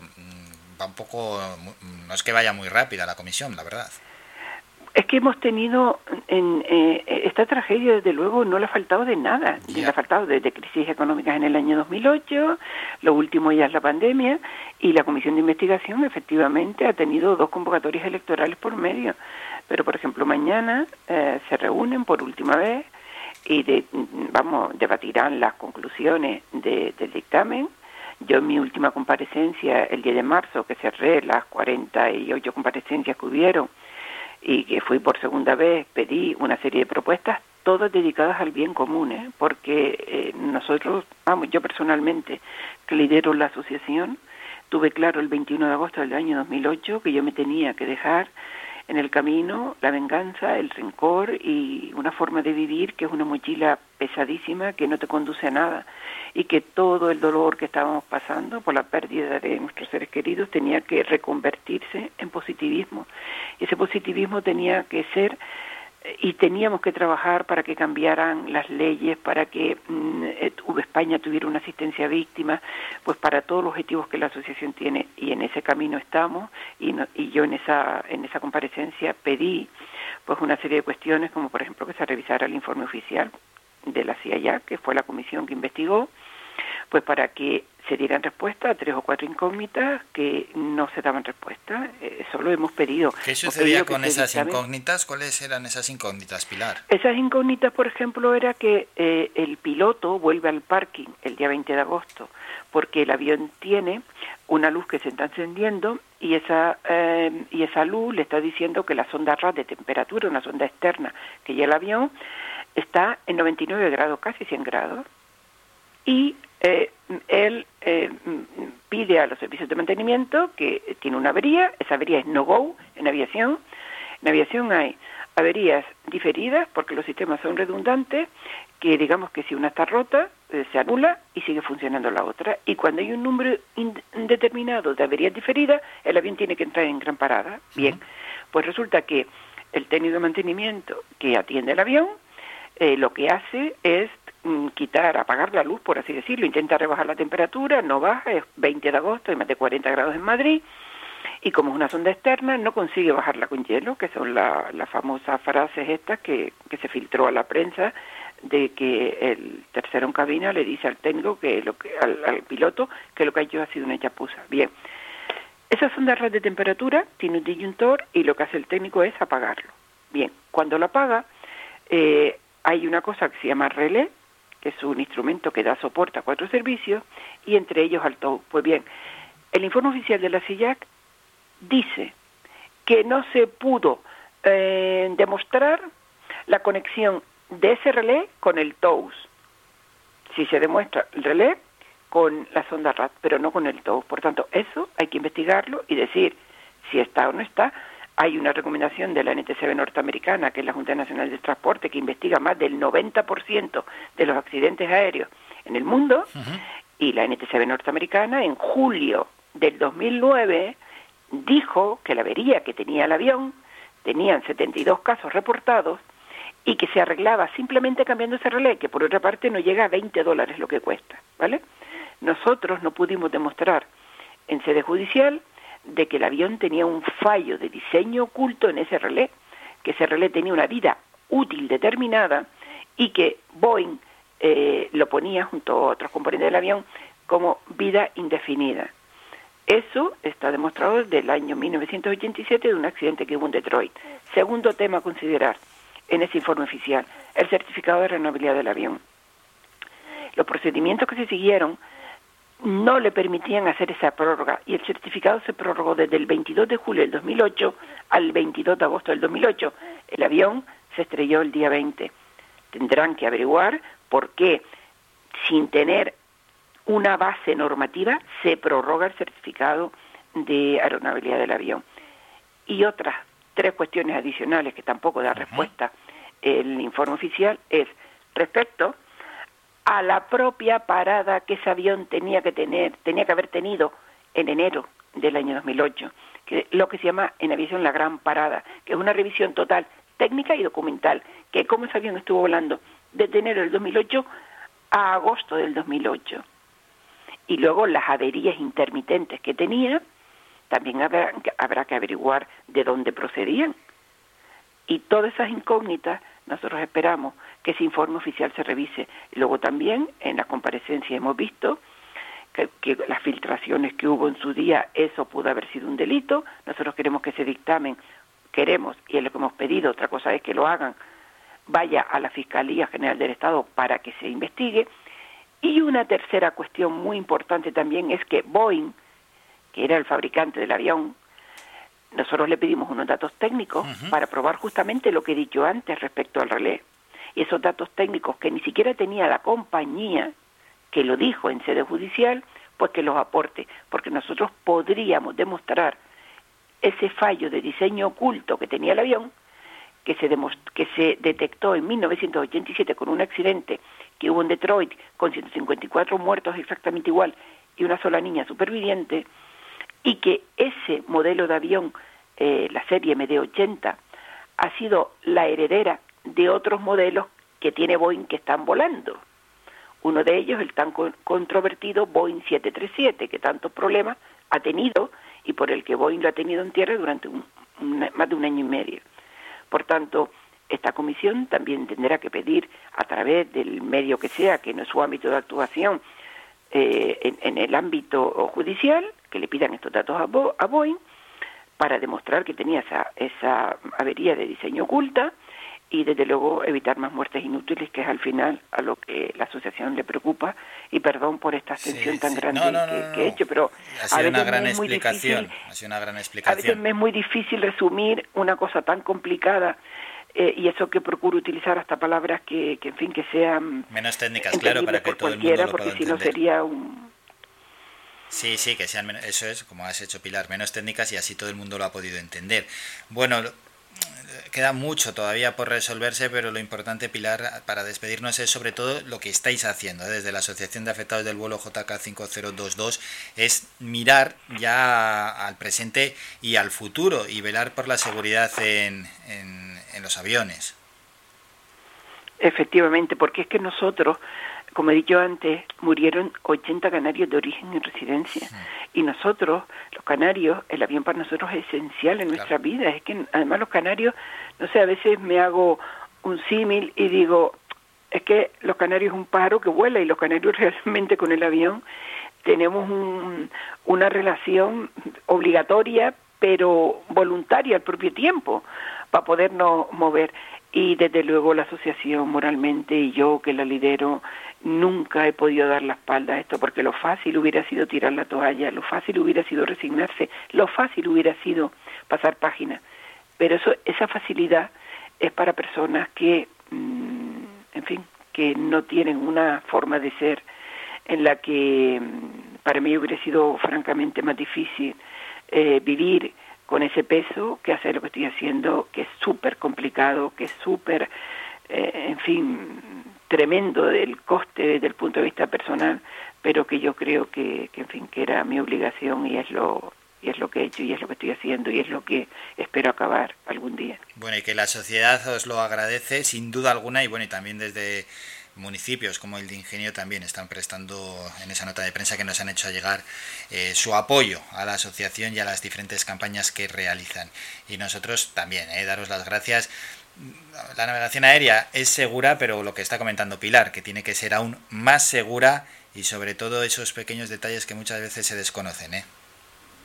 Efectivamente, porque cuando te subes a un avión, por supuesto, no piensas en que no vas a llegar al destino. Claro, claro, pero no- nuestra gran sorpresa fue encontrarnos después del 20 de agosto, pues que toda la gestión que se hizo de la forma que se hizo tan caótica, tanto en el propio aeropuerto como con nosotros, eh, aquí ni Protección Civil contemplaba un evento catastrófico como un accidente aéreo, no sabían invasión de competencias, de autoridades, fue un desastre total y absoluto. O sea, nosotros qué, qué teníamos que hacer, marcharnos a casa y decir, bueno, si vuelve a ocurrir, que arreen con lo que viene. Pues no. A veces la sociedad civil tiene que demostrar esfuerzo por encima de sus posibilidades y, desde luego esto es un caso evidente y respecto al municipio de Ingenio yo no tengo nada más que palabras de agradecimiento porque desde luego aparte del apoyo siempre va un paso más allá. Nos concedieron hace unos años el, el ingenio de oro que, que lo llevamos con, con orgullo y desde luego fue en un momento que estábamos bastante bajos de moral y de todo. Y nosotros mm, ah, con el ayuntamiento de Ingenio que también algunos de sus vecinos murieron eh, en esta tragedia, siempre muy agradecidos porque es un compromiso que va más allá de las palabras. Hay otros ayuntamientos que también, pero Ingenio desde luego se lleva la palma en ese sentido. eh, y siempre gracias, gracias y gracias. Y nosotros también muy agradecidos con el trabajo que estáis haciendo desde la Asociación Afectados del Vuelo JK5022. Pilar Vera es su presidenta y con ella hemos charlado. Pilar, gracias por estos minutos. Un saludo. A ustedes siempre por darnos voz. Muchas gracias, un abrazo. ¿eh? Gracias, un abrazo. Somos la mejor información, música y entretenimiento. Las mañanas de Faikán. Nos cansamos de tocar diferentes asuntos. Ahora vamos a hablar de naturaleza y de turismo, un turismo que tiene que ser sostenible desde la, desde la agrupación AZAENEGE, no solo ellos, también las entidades conservacionistas Oeste Sostenible, Oeste Aldeano y por supuesto AZAENEGE Naturalistas han alertado de una presión importante en algunos espacios naturales que tenemos en la isla y han puesto el ojo en la aldea porque aseguran que el patrimonio natural y cultural de la aldea está siendo pisoteado por un turismo descontrolado. Ellos van a dar su opinión y van a mostrar también, por supuesto, los datos, ¿no? Y por qué creen que ese turismo se está descontrolando y qué es lo que hay que hacer para preservar ese patrimonio natural y cultural de la aldea. Bueno, vamos a hacer un descanso, es un minuto y regresamos en este caso con un miembro de AZAENEGE, es Dani González. Escuchas Faikán Red de Emisoras. Somos gente, somos radio.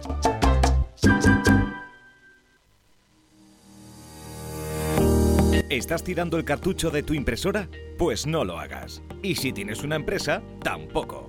Puedes recargar tus cartuchos de impresora desde 5 euros y vendemos cartuchos compatibles y originales. Te ofrecemos servicio de copistería e impresión digital con la mejor calidad y asesoramiento.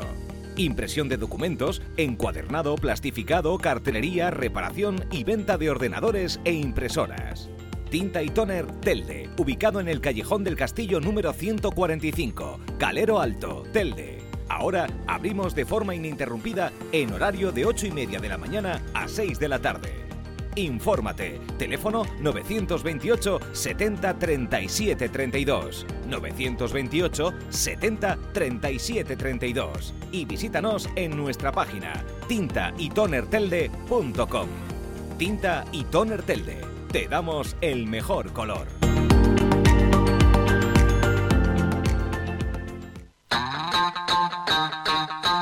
Nueva reapertura. El Parque Acuático El Lago Taurito ha reabierto ya sus puertas. Todos los viernes, sábados y domingos te ofrecemos una gran variedad de atracciones con toboganes para grandes y pequeños. Además de servicio de bebidas y comidas en nuestro snack bar. Vive un día lleno de aventuras en familia o con amigos en el lago Taurito. Con todas las medidas de seguridad sanitarias para la COVID-19. Somos gente, somos radio. Escuchas Las Mañanas de Faicán con Álvaro Fernández.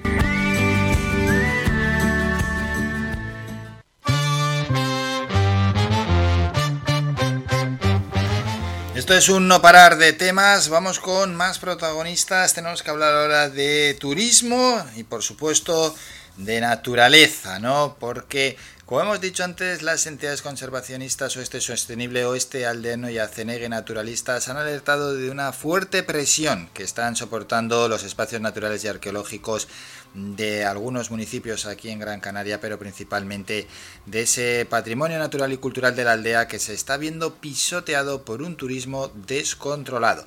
Y para hablar de este asunto estamos con Daniel González, con él es miembro de Azaenegue y que queremos que nos comente este asunto, ¿no? Y que nos den su punto de vista particular.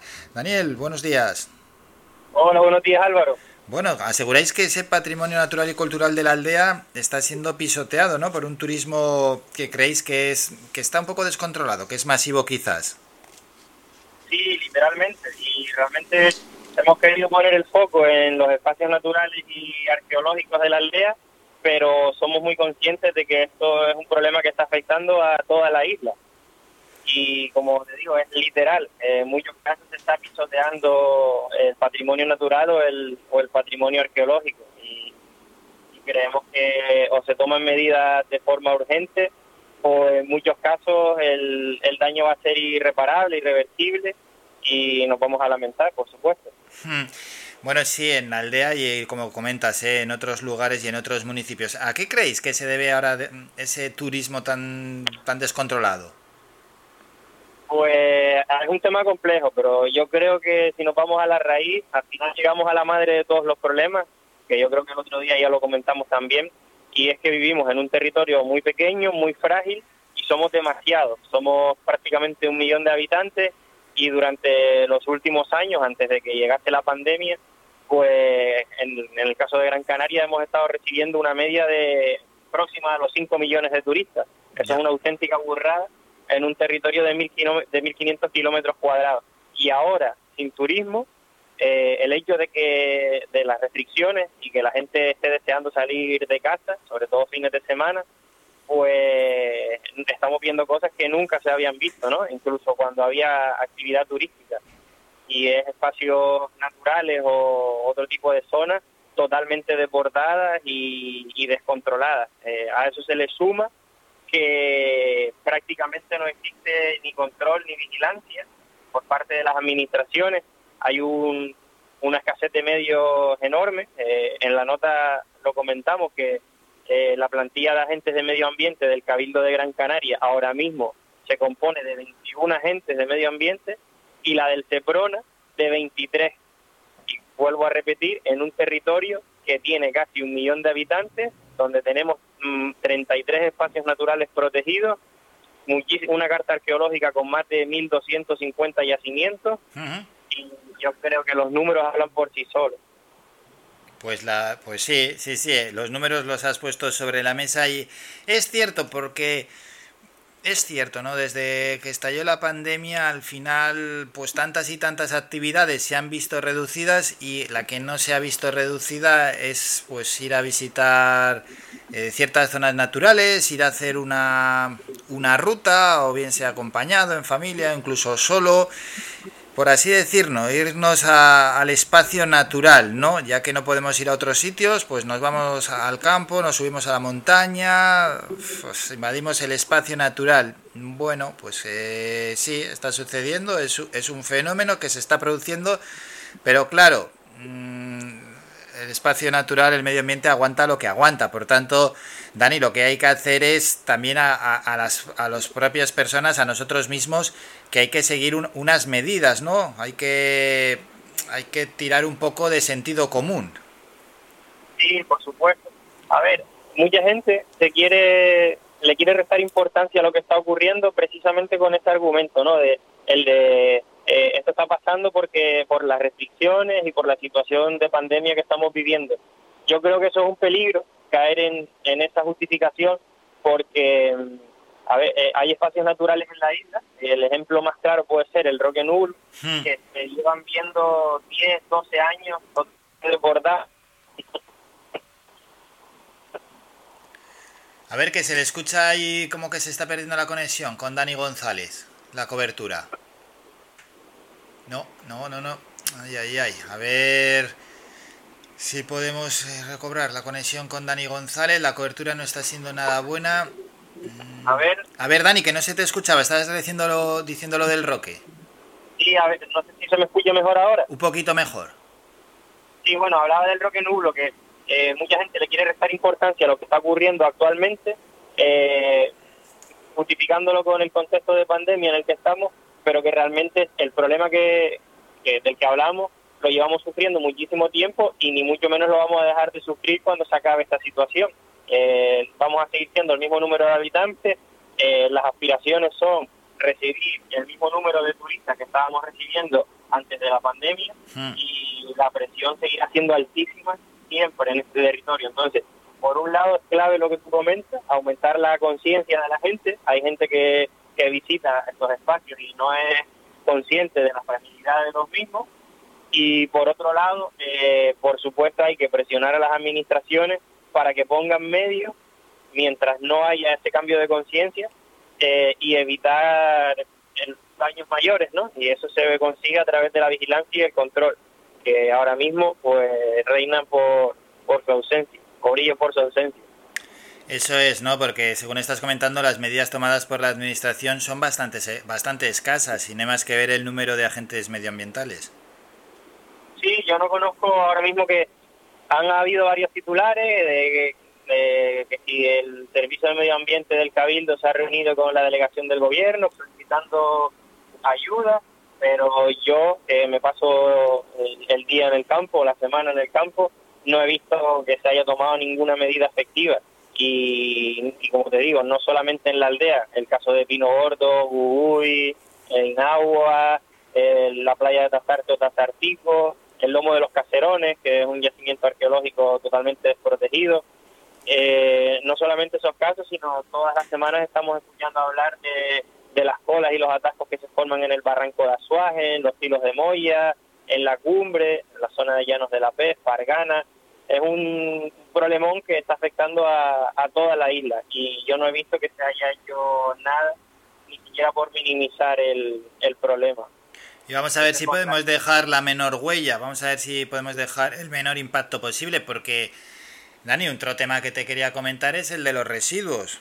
A veces yo es que veo residuos, pero vamos a ver, si estás comiendo o bebiendo eh, un refresco, por así decir, o un botellín de agua, a veces lo ves tirado en, en- en medio del campo, pero ¿en, qué cabeza cabe eso? Porque puedes ver que sea algún residuo que ves que se le ha podido caer a alguien accidentalmente, pero hombre, es que hay residuos que es que se ven que a las claras los han tirado, porque es que al final son muchísimos, y ya, ya no hablar, que luego vamos a hablar de eso, de los grandes residuos.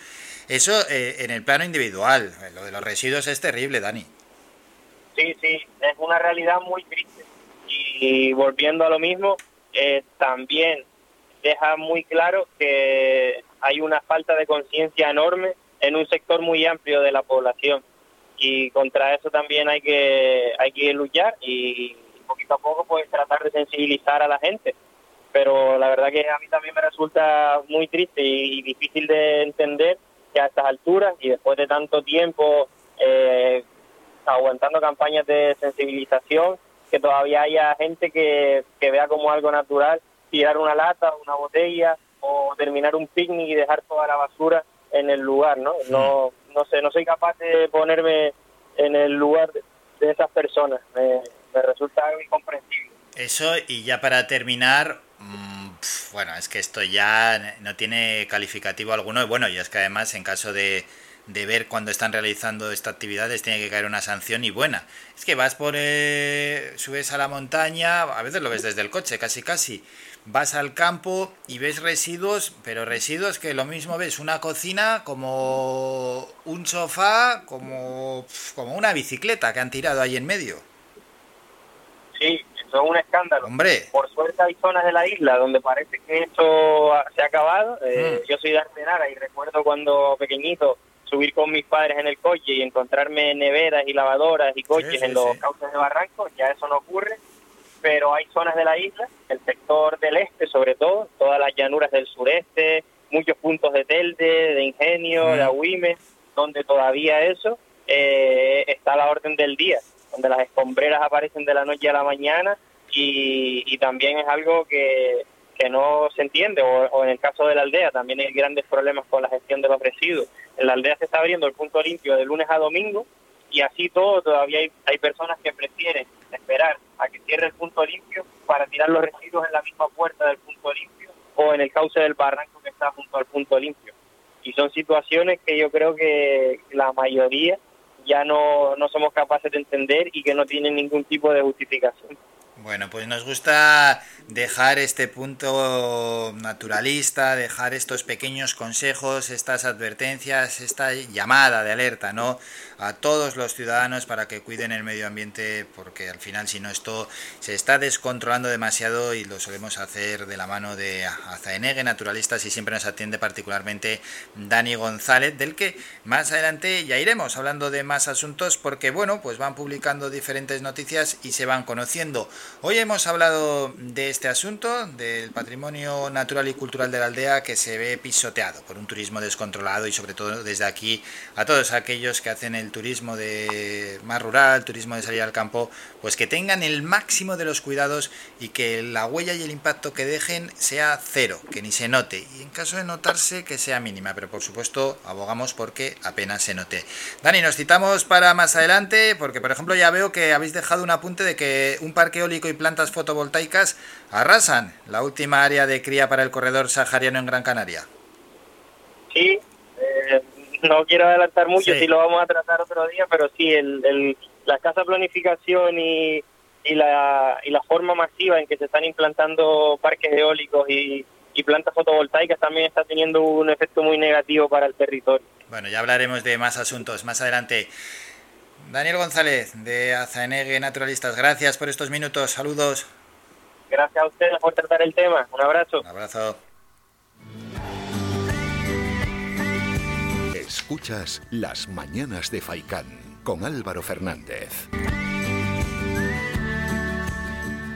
Apuntes importantes, ¿eh? como siempre los que aquí traemos y por supuesto para intentar concienciar a, a la ciudadanía de lo importante que es preservar la naturaleza y más aún en un territorio tan pequeño como la isla de Gran Canaria donde viven pues tantos miles y miles ¿no? de, habitantes pues no es fácil calcularlo porque claro, censados hay 800 y pico mil pero con la llegada de tantos y tantos millones de turistas aunque en este caso pues no, no hay casi turistas pero cuando está en su esplendor pues la presión que tiene el medio natural de la isla es, es muchísima. Son y a puntito ya de llegar a las 11 de la mañana, nos vamos a ir a publicidad y a la vuelta regresamos con el boletín informativo y luego con Íñigo Alonso en la sección Todo va sobre redes, al que también lo podéis ver en directo en nuestro Facebook y charlamos con él sobre buenos hábitos en la gestión de redes sociales para mi marca o empresa. Así que todos aquellos que tengan un pequeño comercio, un negocio, sean autónomos, que presten mucha atención, porque va a dejar él unos buenos hábitos para gestionar las redes sociales, es decir, Instagram, Twitter, TikTok, Facebook, eso que todos utilizamos y que algunos también lo utilizan para promocionar sus empresas, pues aquí vamos a dejar unos pequeños consejos. Lo dicho, breve descanso y regresamos con el boletín informativo y luego la sección Todo va sobre redes. Faikan, red de emisoras. Somos gente, somos radio. El Guachinche, en Carlos V, Carrizal de Ingenio. Si aún no conoces nuestro bichillo lagunero, no tienes perdón de Dios. El Guachinche, frente al Centro Cívico del Carrizal. Especialistas en gastronomía antigua canaria. El Guachinche, ven a conocer el patrimonio canario a través de las recetas de Doña Luisa.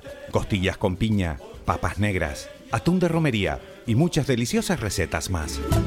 El Guachinche, teléfono de reservas 626 20 18 72. El Guachinche, en el Carrizal. Especialistas en cocina antigua canaria, bichillo y vino tradicional.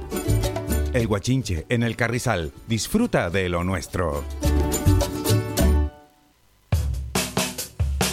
¿Pensando en construir, reparar o renovar? Deja tus proyectos en manos de profesionales. En Ferretería Germán Medina encontrarás todas las opciones para la industria y el hogar, con calidad y variedad, con todo un mundo de cerámicas a tu alcance, con facilidades para pagar. Financia tus compras hasta en 24 meses y sin intereses. Ahora, además, renovar tu baño te sale más barato que nunca. Ven y llévate tu mueble de baño con lavamanos, grifo, espejo y además plato de ducha y mampara por tan solo 395 euros. ¿Te lo puedes creer? Ven ya a Germán Medina y aprovecha nuestra promoción inigualable. Visítanos en vecindario 928 75 0107 y Polígono de Arinaga 928 75 39 54 y en germánmedina.es. Faikan, red de emisoras. Somos gente, somos radio. Escuchas Las Mañanas de Faicán con Álvaro Fernández.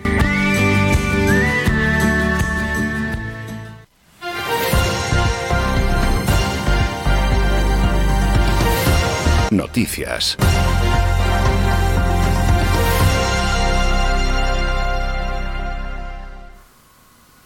11 de la mañana y vamos con el último boletín informativo.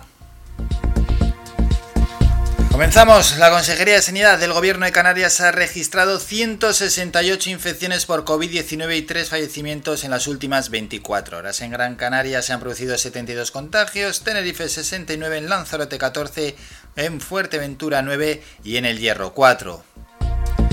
Sucesos, la Policía Nacional ha detenido en una finca de Telde a los tres responsables de una explotación de marihuana de 31, 37 y 41 años tras hallar 620 plantas de este cultivo que estaban ocultas en uno de sus invernaderos y numerosos contenedores de abono químico. Según informó ayer domingo la Jefatura Superior de la Policía en Canarias en un comunicado, el fuerte olor que emanaba de la finca y las extremas medidas de seguridad para este tipo de explotaciones permitieron a los agentes localizar la plantación ilegal.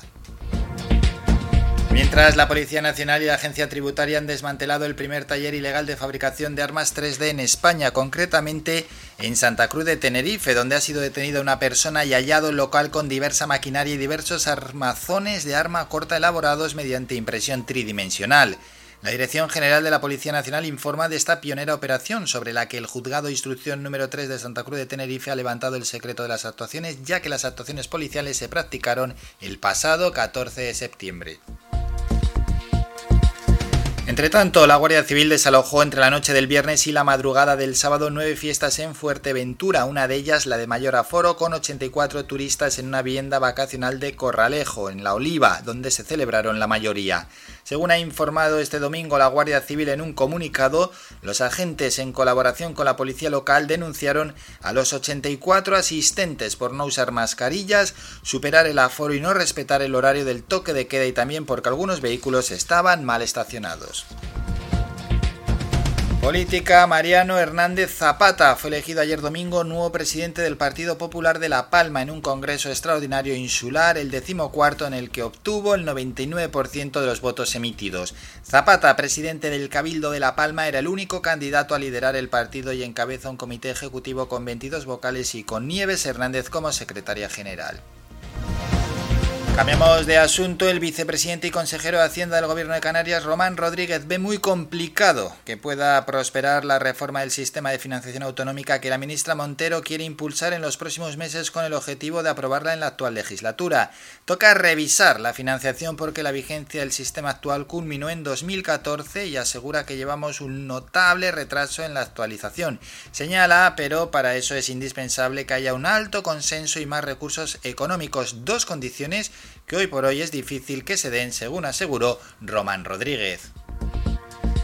Y el último apunte, no queremos dejar de felicitar al Olímpico, al CCO Siete Palmas, que conquistó ayer domingo el primer título de su historia al ganar la Liga Iberdrola tras superar a domicilio al Phil Voley Alcobendas en el cuarto y último partido de la fase final, segundo disputado en la localidad madrileña que tuvo que resolverse en el set de oro por 15-13.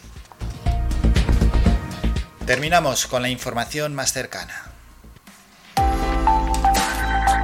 Todo va sobre redes.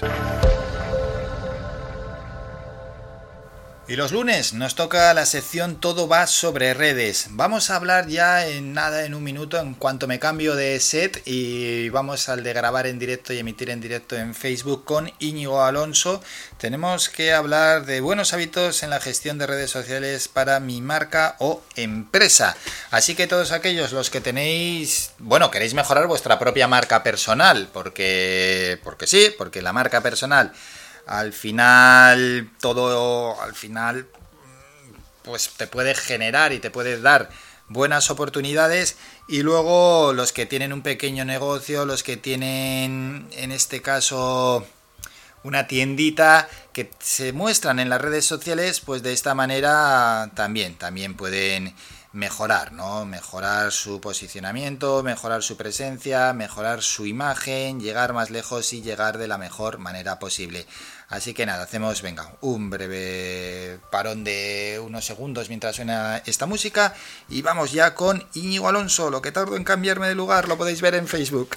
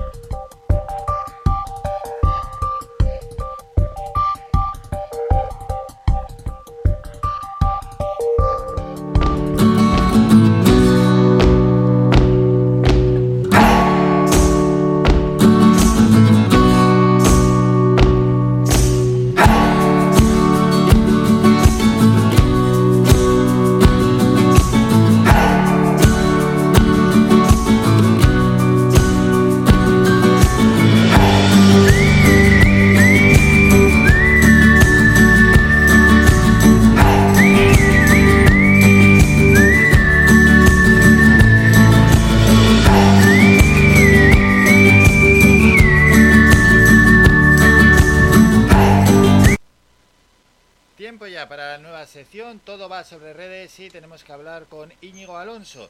Él es de Desafío Like, ahí lo podéis encontrar y ahí podéis encontrar los diferentes consejos que nos dejan sobre la gestión de las redes sociales. Y en este caso vamos a hablar de los buenos hábitos en las redes sociales para mejorar la marca, una marca que puede ser personal o para mejorar la gestión de las redes sociales en empresas. Cuando hablamos de empresas no estamos hablando solo de una mega empresa, no, estamos hablando también de empresas pequeñas, de un comercio, de un autónomo, de una tiendita, pues esos consejos que os pueden hacer mejorar vuestro posicionamiento, vuestra gestión y vuestra imagen en las redes sociales. Íñigo, buenos días. Hola, buenos días Álvaro. Bueno, Íñigo, decir antes de nada a todos aquellos ¿no? que quieren hacer una buena gestión de sus redes sociales que hay bastantes redes sociales, aunque conocemos quizás las más conocidas, que ya son también un buen número, que, que las que vayan a gestionar que hay que gestionar de la, mejor manera posible, porque de nada vale abrirse eh, un montón de cuentas en diferentes redes sociales y luego tener unas cuantas desatendidas y solo centrarse en unas pocas, ¿no?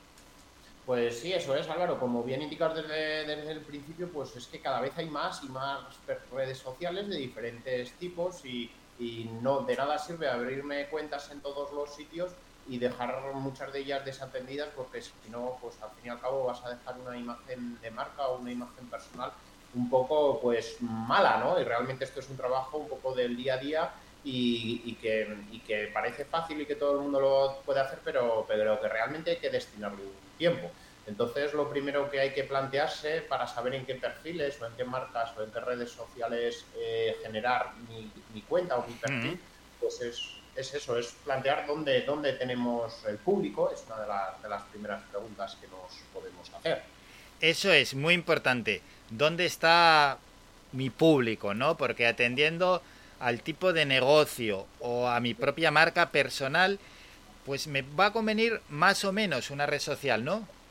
Correcto, eso es. Sí, ahora mismo estamos, pues, por ejemplo, trabajando un- una actividad de jóvenes que, que se realizaba antes de la pandemia de forma presencial. Pues entonces, obviamente, en este caso, la, la red social que hay que utilizar es la, la famosa TikTok, que ahora mismo se está poniendo tan de moda en los jóvenes.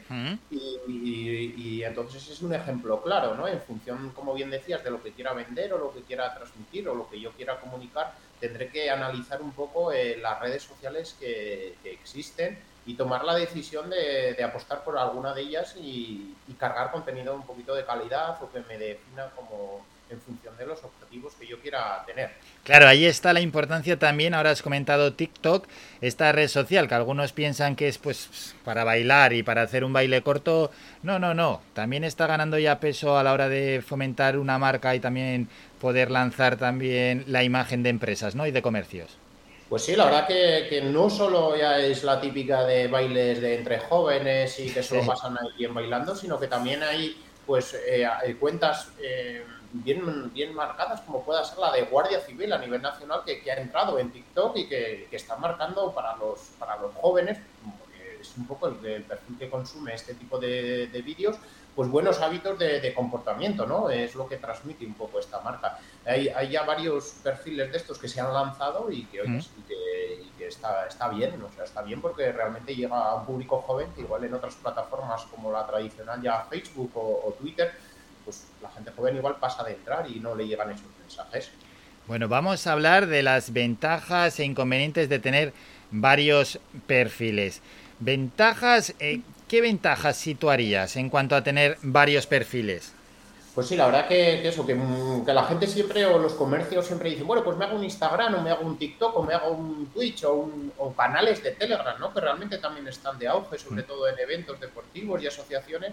Pero claro, ya así rápidamente y en menos de, de 10 segundos casi te he mencionado cuatro. Todo eso requiere de tiempo, pero también tiene unas ventajas, que es por las que me preguntabas pues realmente vas a lograr una, una mayor presencia en diferentes canales, vas a lograr una mayor inmediatez, ¿no? Porque salir en los medios tradicionales pues siempre es un proceso un poquito más largo y, y requiere de unos, de unos filtros, ¿no? En cambio en las redes sociales pues vas a lograr una inmediatez de lanzar a tu público, a tus seguidores las noticias, los eventos que quieras eh, más rápido. También te vas a adaptar a la actualidad, ¿no? Eh, ¿Qué decir? Si te creas un perfil de TikTok y te pones a, a- a bailar, ¿no? Pues, pues vas a estar te- totalmente adaptado a la actualidad. También vas a, vas a crear branding, ¿no? Que es un poco esa forma de crear marca, de crear imagen, de crear un poco, de dar sensación de, de lo que vendes, ¿no? Lo que, lo que antes las grandes marcas lo hacen eh, patrocinando grandes equipos o, o grandes pruebas deportivas, pues tú lo puedes hacer a pequeña escala gracias a, a las redes sociales, el, el branding. Y también eh, vas a lograr una comunicación en, en más canales, más allá de los tradicionales, que eso pues, siempre está bien y, y son ventajas. Ventajas que yo- recomendaría, si por ejemplo, ¿no? me gusta mucho poner el caso de las pequeñas tiendas, bueno, también lo que estamos comentando, la marca personal, pero esos pequeños negocios que antes de abrirse una cuenta en una red social, que investiguen un poquito a ver si les conviene o no, que investiguen también un poquito cómo lo van a gestionar, cómo se adapta a su negocio y si no tienen, si no lo tienen muy claro, que os pregunten a vosotros los profesionales, pero casi casi antes de abrir la cuenta es mejor parar un poco y ver si conviene o no conviene. Sí, eso es. eh, La verdad que, el- el- como bien dices, el parar, el pensar y sobre todo analizar el tiempo que te va a llevar, ¿no? Porque, porque si no es que es eso, o sea, ya entramos en ver eh, eh, qué carga de trabajo te va a hacer, pues eso, mm, si volvemos al, al ejemplo de, pues por ejemplo, de TikTok, ¿cuánto te Hmm. va a tardar hacer un TikTok de 20 segundos? Parece que es rápido, pero realmente tardas mucho más de esos 20 segundos que luego es el resultado final. Y así con, con todas las redes sociales. Me voy a hacer un, un Instagram, Sí. un nuevo Instagram. Pero vamos a ver si eres consciente o capaz de hacer unas fotos de, de calidad, porque Instagram Claro. es una red centra mucho en la imagen y, y eso, si no, no tienes fotos de calidad, pues de nada sirve. No, no, no, que puede ser contraproducente. Si pones ahí unas fotos que son un churro de fotos, esto al final es contraproducente. Entonces, hemos hablado de las ventajas, ahí están los inconvenientes. Más carga de trabajo, porque tiene que ser un trabajo bueno, porque es un trabajo que queda expuesto y porque tiene que estar bien realizado. Lo que has comentado, Íñigo, si por ejemplo es Instagram, hay que hacer unas buenas fotos, hay que currárselo, hay que programar esas fotos, cómo hacer esas fotos, también tener el equipo, ¿no? Para hacer unas fotos, aunque hoy en día el teléfono móvil pues ya tiene ya tiene una buena cámara y ojo, que una vez que te lanzas a las redes sociales también pueden llegar las críticas. Sí, por un lado eso, que sí que es cierto lo que comentabas bien al principio, que con un buen teléfono puedes conseguir un material audiovisual bastante bueno hoy en día, eso sí que es cierto, pero sí que es cierto que si te lanzas a más redes tienes más carga de trabajo, sobre todo porque, porque ya no solo son las fotos y el material audiovisual, sino el copy, que es ese texto que lanzas en cada red social, cada red social tiene unas características y en función del público al que te dirijas lo tendrás que definir o escribir de una forma u otra. Hmm. Entonces ya realmente es un poquito más de trabajo, un poco más. Si me abro otro perfil, otro poco más. Realmente estás capacitado para llevar eh, esa carga y hacerlo medianamente bien. Y, y en cuanto a las críticas, mm, yo esto siempre lo, lo digo entrecomillado, cuando nos lo dicen muchos clientes de, bueno, es que si me abro o lanzo a otro sitio van a ser más críticas o voy a tener más críticas. Eh, realmente estas críticas eh, siempre se pueden trabajar desde, aunque sean negativas, trasladarlas a un punto de vista positivo para darlas una oportunidad y dar un, y dar eh, y dar opción a que los clientes pues vuelvan los que se han llevado una mala impresión a través de las críticas, invitarles a mejoraremos en este aspecto que nos has criticado y te invitamos a que vuelvas dentro de un mes, dentro de una semana, que seguro lo hemos mejorado gracias a esta, valoración. Sí, y en cuanto a las críticas, eh, hay que parar, pensar un poco y no responder en caliente porque detrás de una crítica puede haber un perfil falso, puede haber un troll. Eh, también hay que saber eh, responder en caso de responder, ¿eh? pero sobre todo pensarlo, Íñigo, dos veces y, no entrar al trapo porque muchas veces, bueno, la mayoría de las veces el, el que tiene las de perder es la persona que, que en este caso es el que está gestionando esa red social o que está, sí, pues que está gestionando esa red social y que le ponen ahí, pues una crítica a veces malintencionada, entras al trapo y vamos, la, el daño es mucho mayor para ti. Pues sí, la verdad que, que sí, que eso es una de las mm, posibles desventajas, ¿no? Y sobre todo, si tienes más y más perfiles, te pueden entrar críticas por más canales. Entonces, pues, pues bueno, sobre todo, eh, una de las recomendaciones que hacemos ante esta, ante esta mm, eh, posible de- duda que se tiene de tener más críticas, entrar en, en control y demás, como comentaba, Hmm. pues es sobre todo perder el miedo y que muchas veces un, un gracias bien dado, ¿no? Pues termina siendo el, mejor aliado, ¿no? Sobre todo si, como bien dices, pues son críticas para hacer daño, un gracias, lo mejoraremos, muchas veces te da esa sensación de que has escuchado y a veces, pues, pues bueno, pues realmente zanjas muchas veces una discusión con un gracias y realmente pues estás dando un poco eh, esa sensación de que escuchas a tu audiencia o a tu público.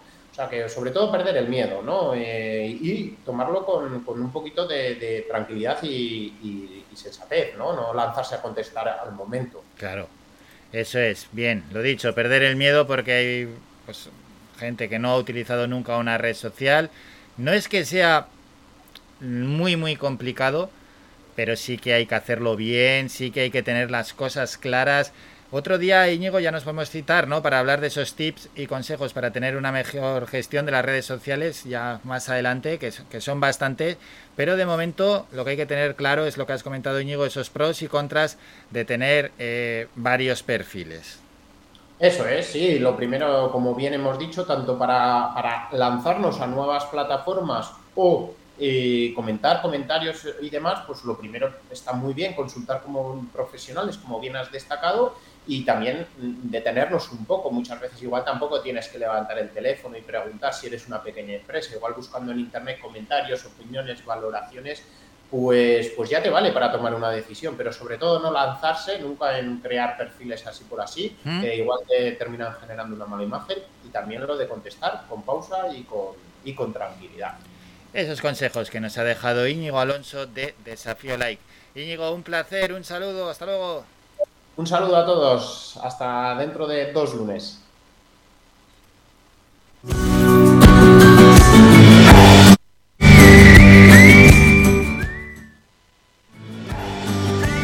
Somos la mejor información, música y entretenimiento. Las mañanas de Faikán. Bueno, pues nos gusta dejar estos consejos en cuanto a la gestión de redes sociales para mejorar las marcas y para marcas personales en este caso o las marcas de negocios y empresas. Dejar estos ejemplos y luego traer los ejemplos claros, ¿no? Como hicimos, por ejemplo, la semana pasada. Una cosa es traer al profesional que deja los consejos y luego ya mostrar en sí cómo hay que hacer bien las cosas. Y esto es lo bueno. La semana que viene vamos a traer también a, a una persona a la que le ha ido realmente bien en las redes sociales. ¿Por qué decimos esto? Bueno, pues porque no queremos desanimar absolutamente a nadie que no tiene presencia en las redes sociales como entidad propia, como un profesional, que en este caso son los que van a lanzar su propia marca, o una empresa, no los queremos desanimar, pero hay que advertir un poco, que es que las cosas hay que hacerlas bien. ¿Por qué? Pues porque es tu escaparate, es tu imagen, es tu empresa lo que estás lanzando ahí y no lo puedes lanzar de cualquier manera y mal. No, las cosas hay que hacerlas bien porque la cosa está realmente mal en cuanto al económico se refiere y solo faltaba que encima vayamos poniendo piedras en el camino. Pues en esta sección intentamos ayudar primero con los consejos y luego ya eh, el lunes siguiente con, con ejemplos, claro, como el del pasado lunes que fue brutal. Delicious Marta estuvo aquí con nosotros, más de medio millón de seguidores en Instagram. Ella es Marta Sanauja. Lo podéis ver a ella en las redes sociales, cómo se explicó. Uf, eh, normal que haya llegado tan lejos porque la claridad con la que se explicó a mí me maravilló. Eh, Marta Sanauja, lo tenemos en, en nuestras redes sociales. Os animamos a que nos deis a seguir a Radio Faikan en Facebook, en Twitter y en Instagram. Y podéis ver pues no solo las charlas que tenemos en esta sección, ¿no? Sino las que tenemos con otros tantos protagonistas que de lunes a viernes van saliendo en este programa y también el resto de programas que de lunes a domingo aparecen en Radio Faikan. Bueno, estamos ya llegando a la parte final del programa, nos queda algo menos de 10 minutos, no podemos olvidar la parte publicitaria, nos vamos a ir a publicidad y luego a la vuelta regresamos con esos breves apuntes que hacemos de última hora de la actualidad. Escuchas Faikan Red de Emisoras, Las Palmas 91.4. Somos gente, somos radio.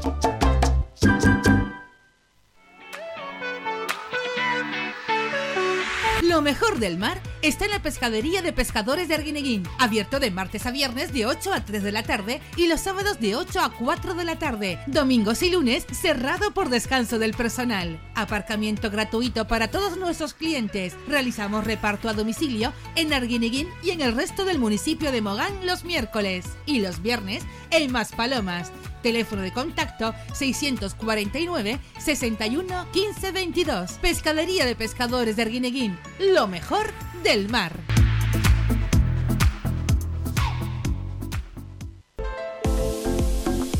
Fomenta el amor en Floristería Siempre Viva. Di lo que quieras y cuando quieras. Arreglo florales, plantas, ramos, todo lo necesario para comprar o regalar. Con envío a domicilio. Nos encontrarán en San Juan Telde. Floristería Siempre Viva. Damos vida a tus sentimientos. Cuando llevan flores de la siempre viva.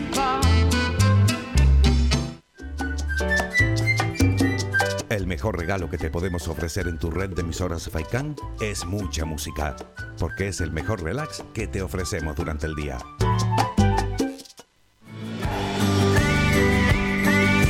Escuchas Las Mañanas de Faicán con Álvaro Fernández.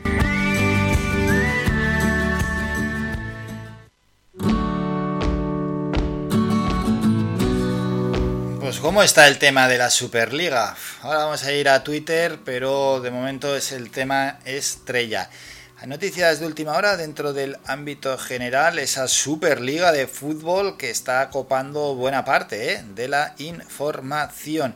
Y es que el bombazo económico de la Superliga Europea, más de 7.000 millones de euros para los más ricos. Los 12 clubes han mandado cartas a UEFA y a FIFA para protegerse ante posibles sanciones y continúan con un proyecto que pretende generar enormes ingresos. Esto es el fútbol, aquel deporte que nació en Inglaterra en una taberna y que de ahí pasó a todo el mundo para jugarse entre amigos, entre chavales, en un campito, en un trozo de hierba, en las canchas de tantos y tantos barrios y de tantas ciudades y de tantos pueblos, que de, de una manera humilde pues ha llegado a generar un negocio de más de 7.000 millones de euros, que por supuesto de ellos se benefician los más ricos, los clubes más poderosos. El fútbol pues es un deporte, al final es un deporte, así se entiende, pero que en estos términos ya más que un deporte, pues es una mega industria, la del fútbol, que encima va a más.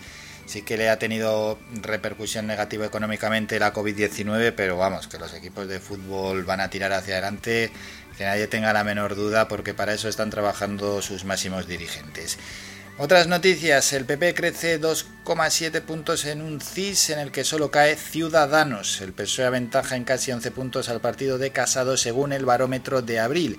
Casado apoyará a Ayuso para presidir el PP de Madrid. La Dirección Popular quiere usar el triunfo de la dirigente para reactivar su liderazgo y favorecer el asalto a la Moncloa.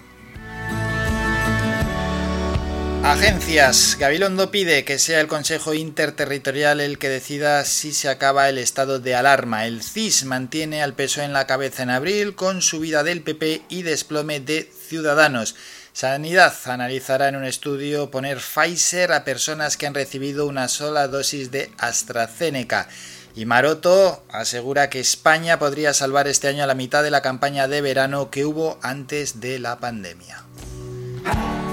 Vamos con los periódicos más cercanos. Canarias 7, Sanidad propone posponer la segunda dosis para aumentar los vacunados. La medida que supone el nuevo, un nuevo volantazo, porque es que estos son volantazos. En la estrategia de inmunización solo sería con los menores de 80 años con profilaxis de Pfizer y Moderna.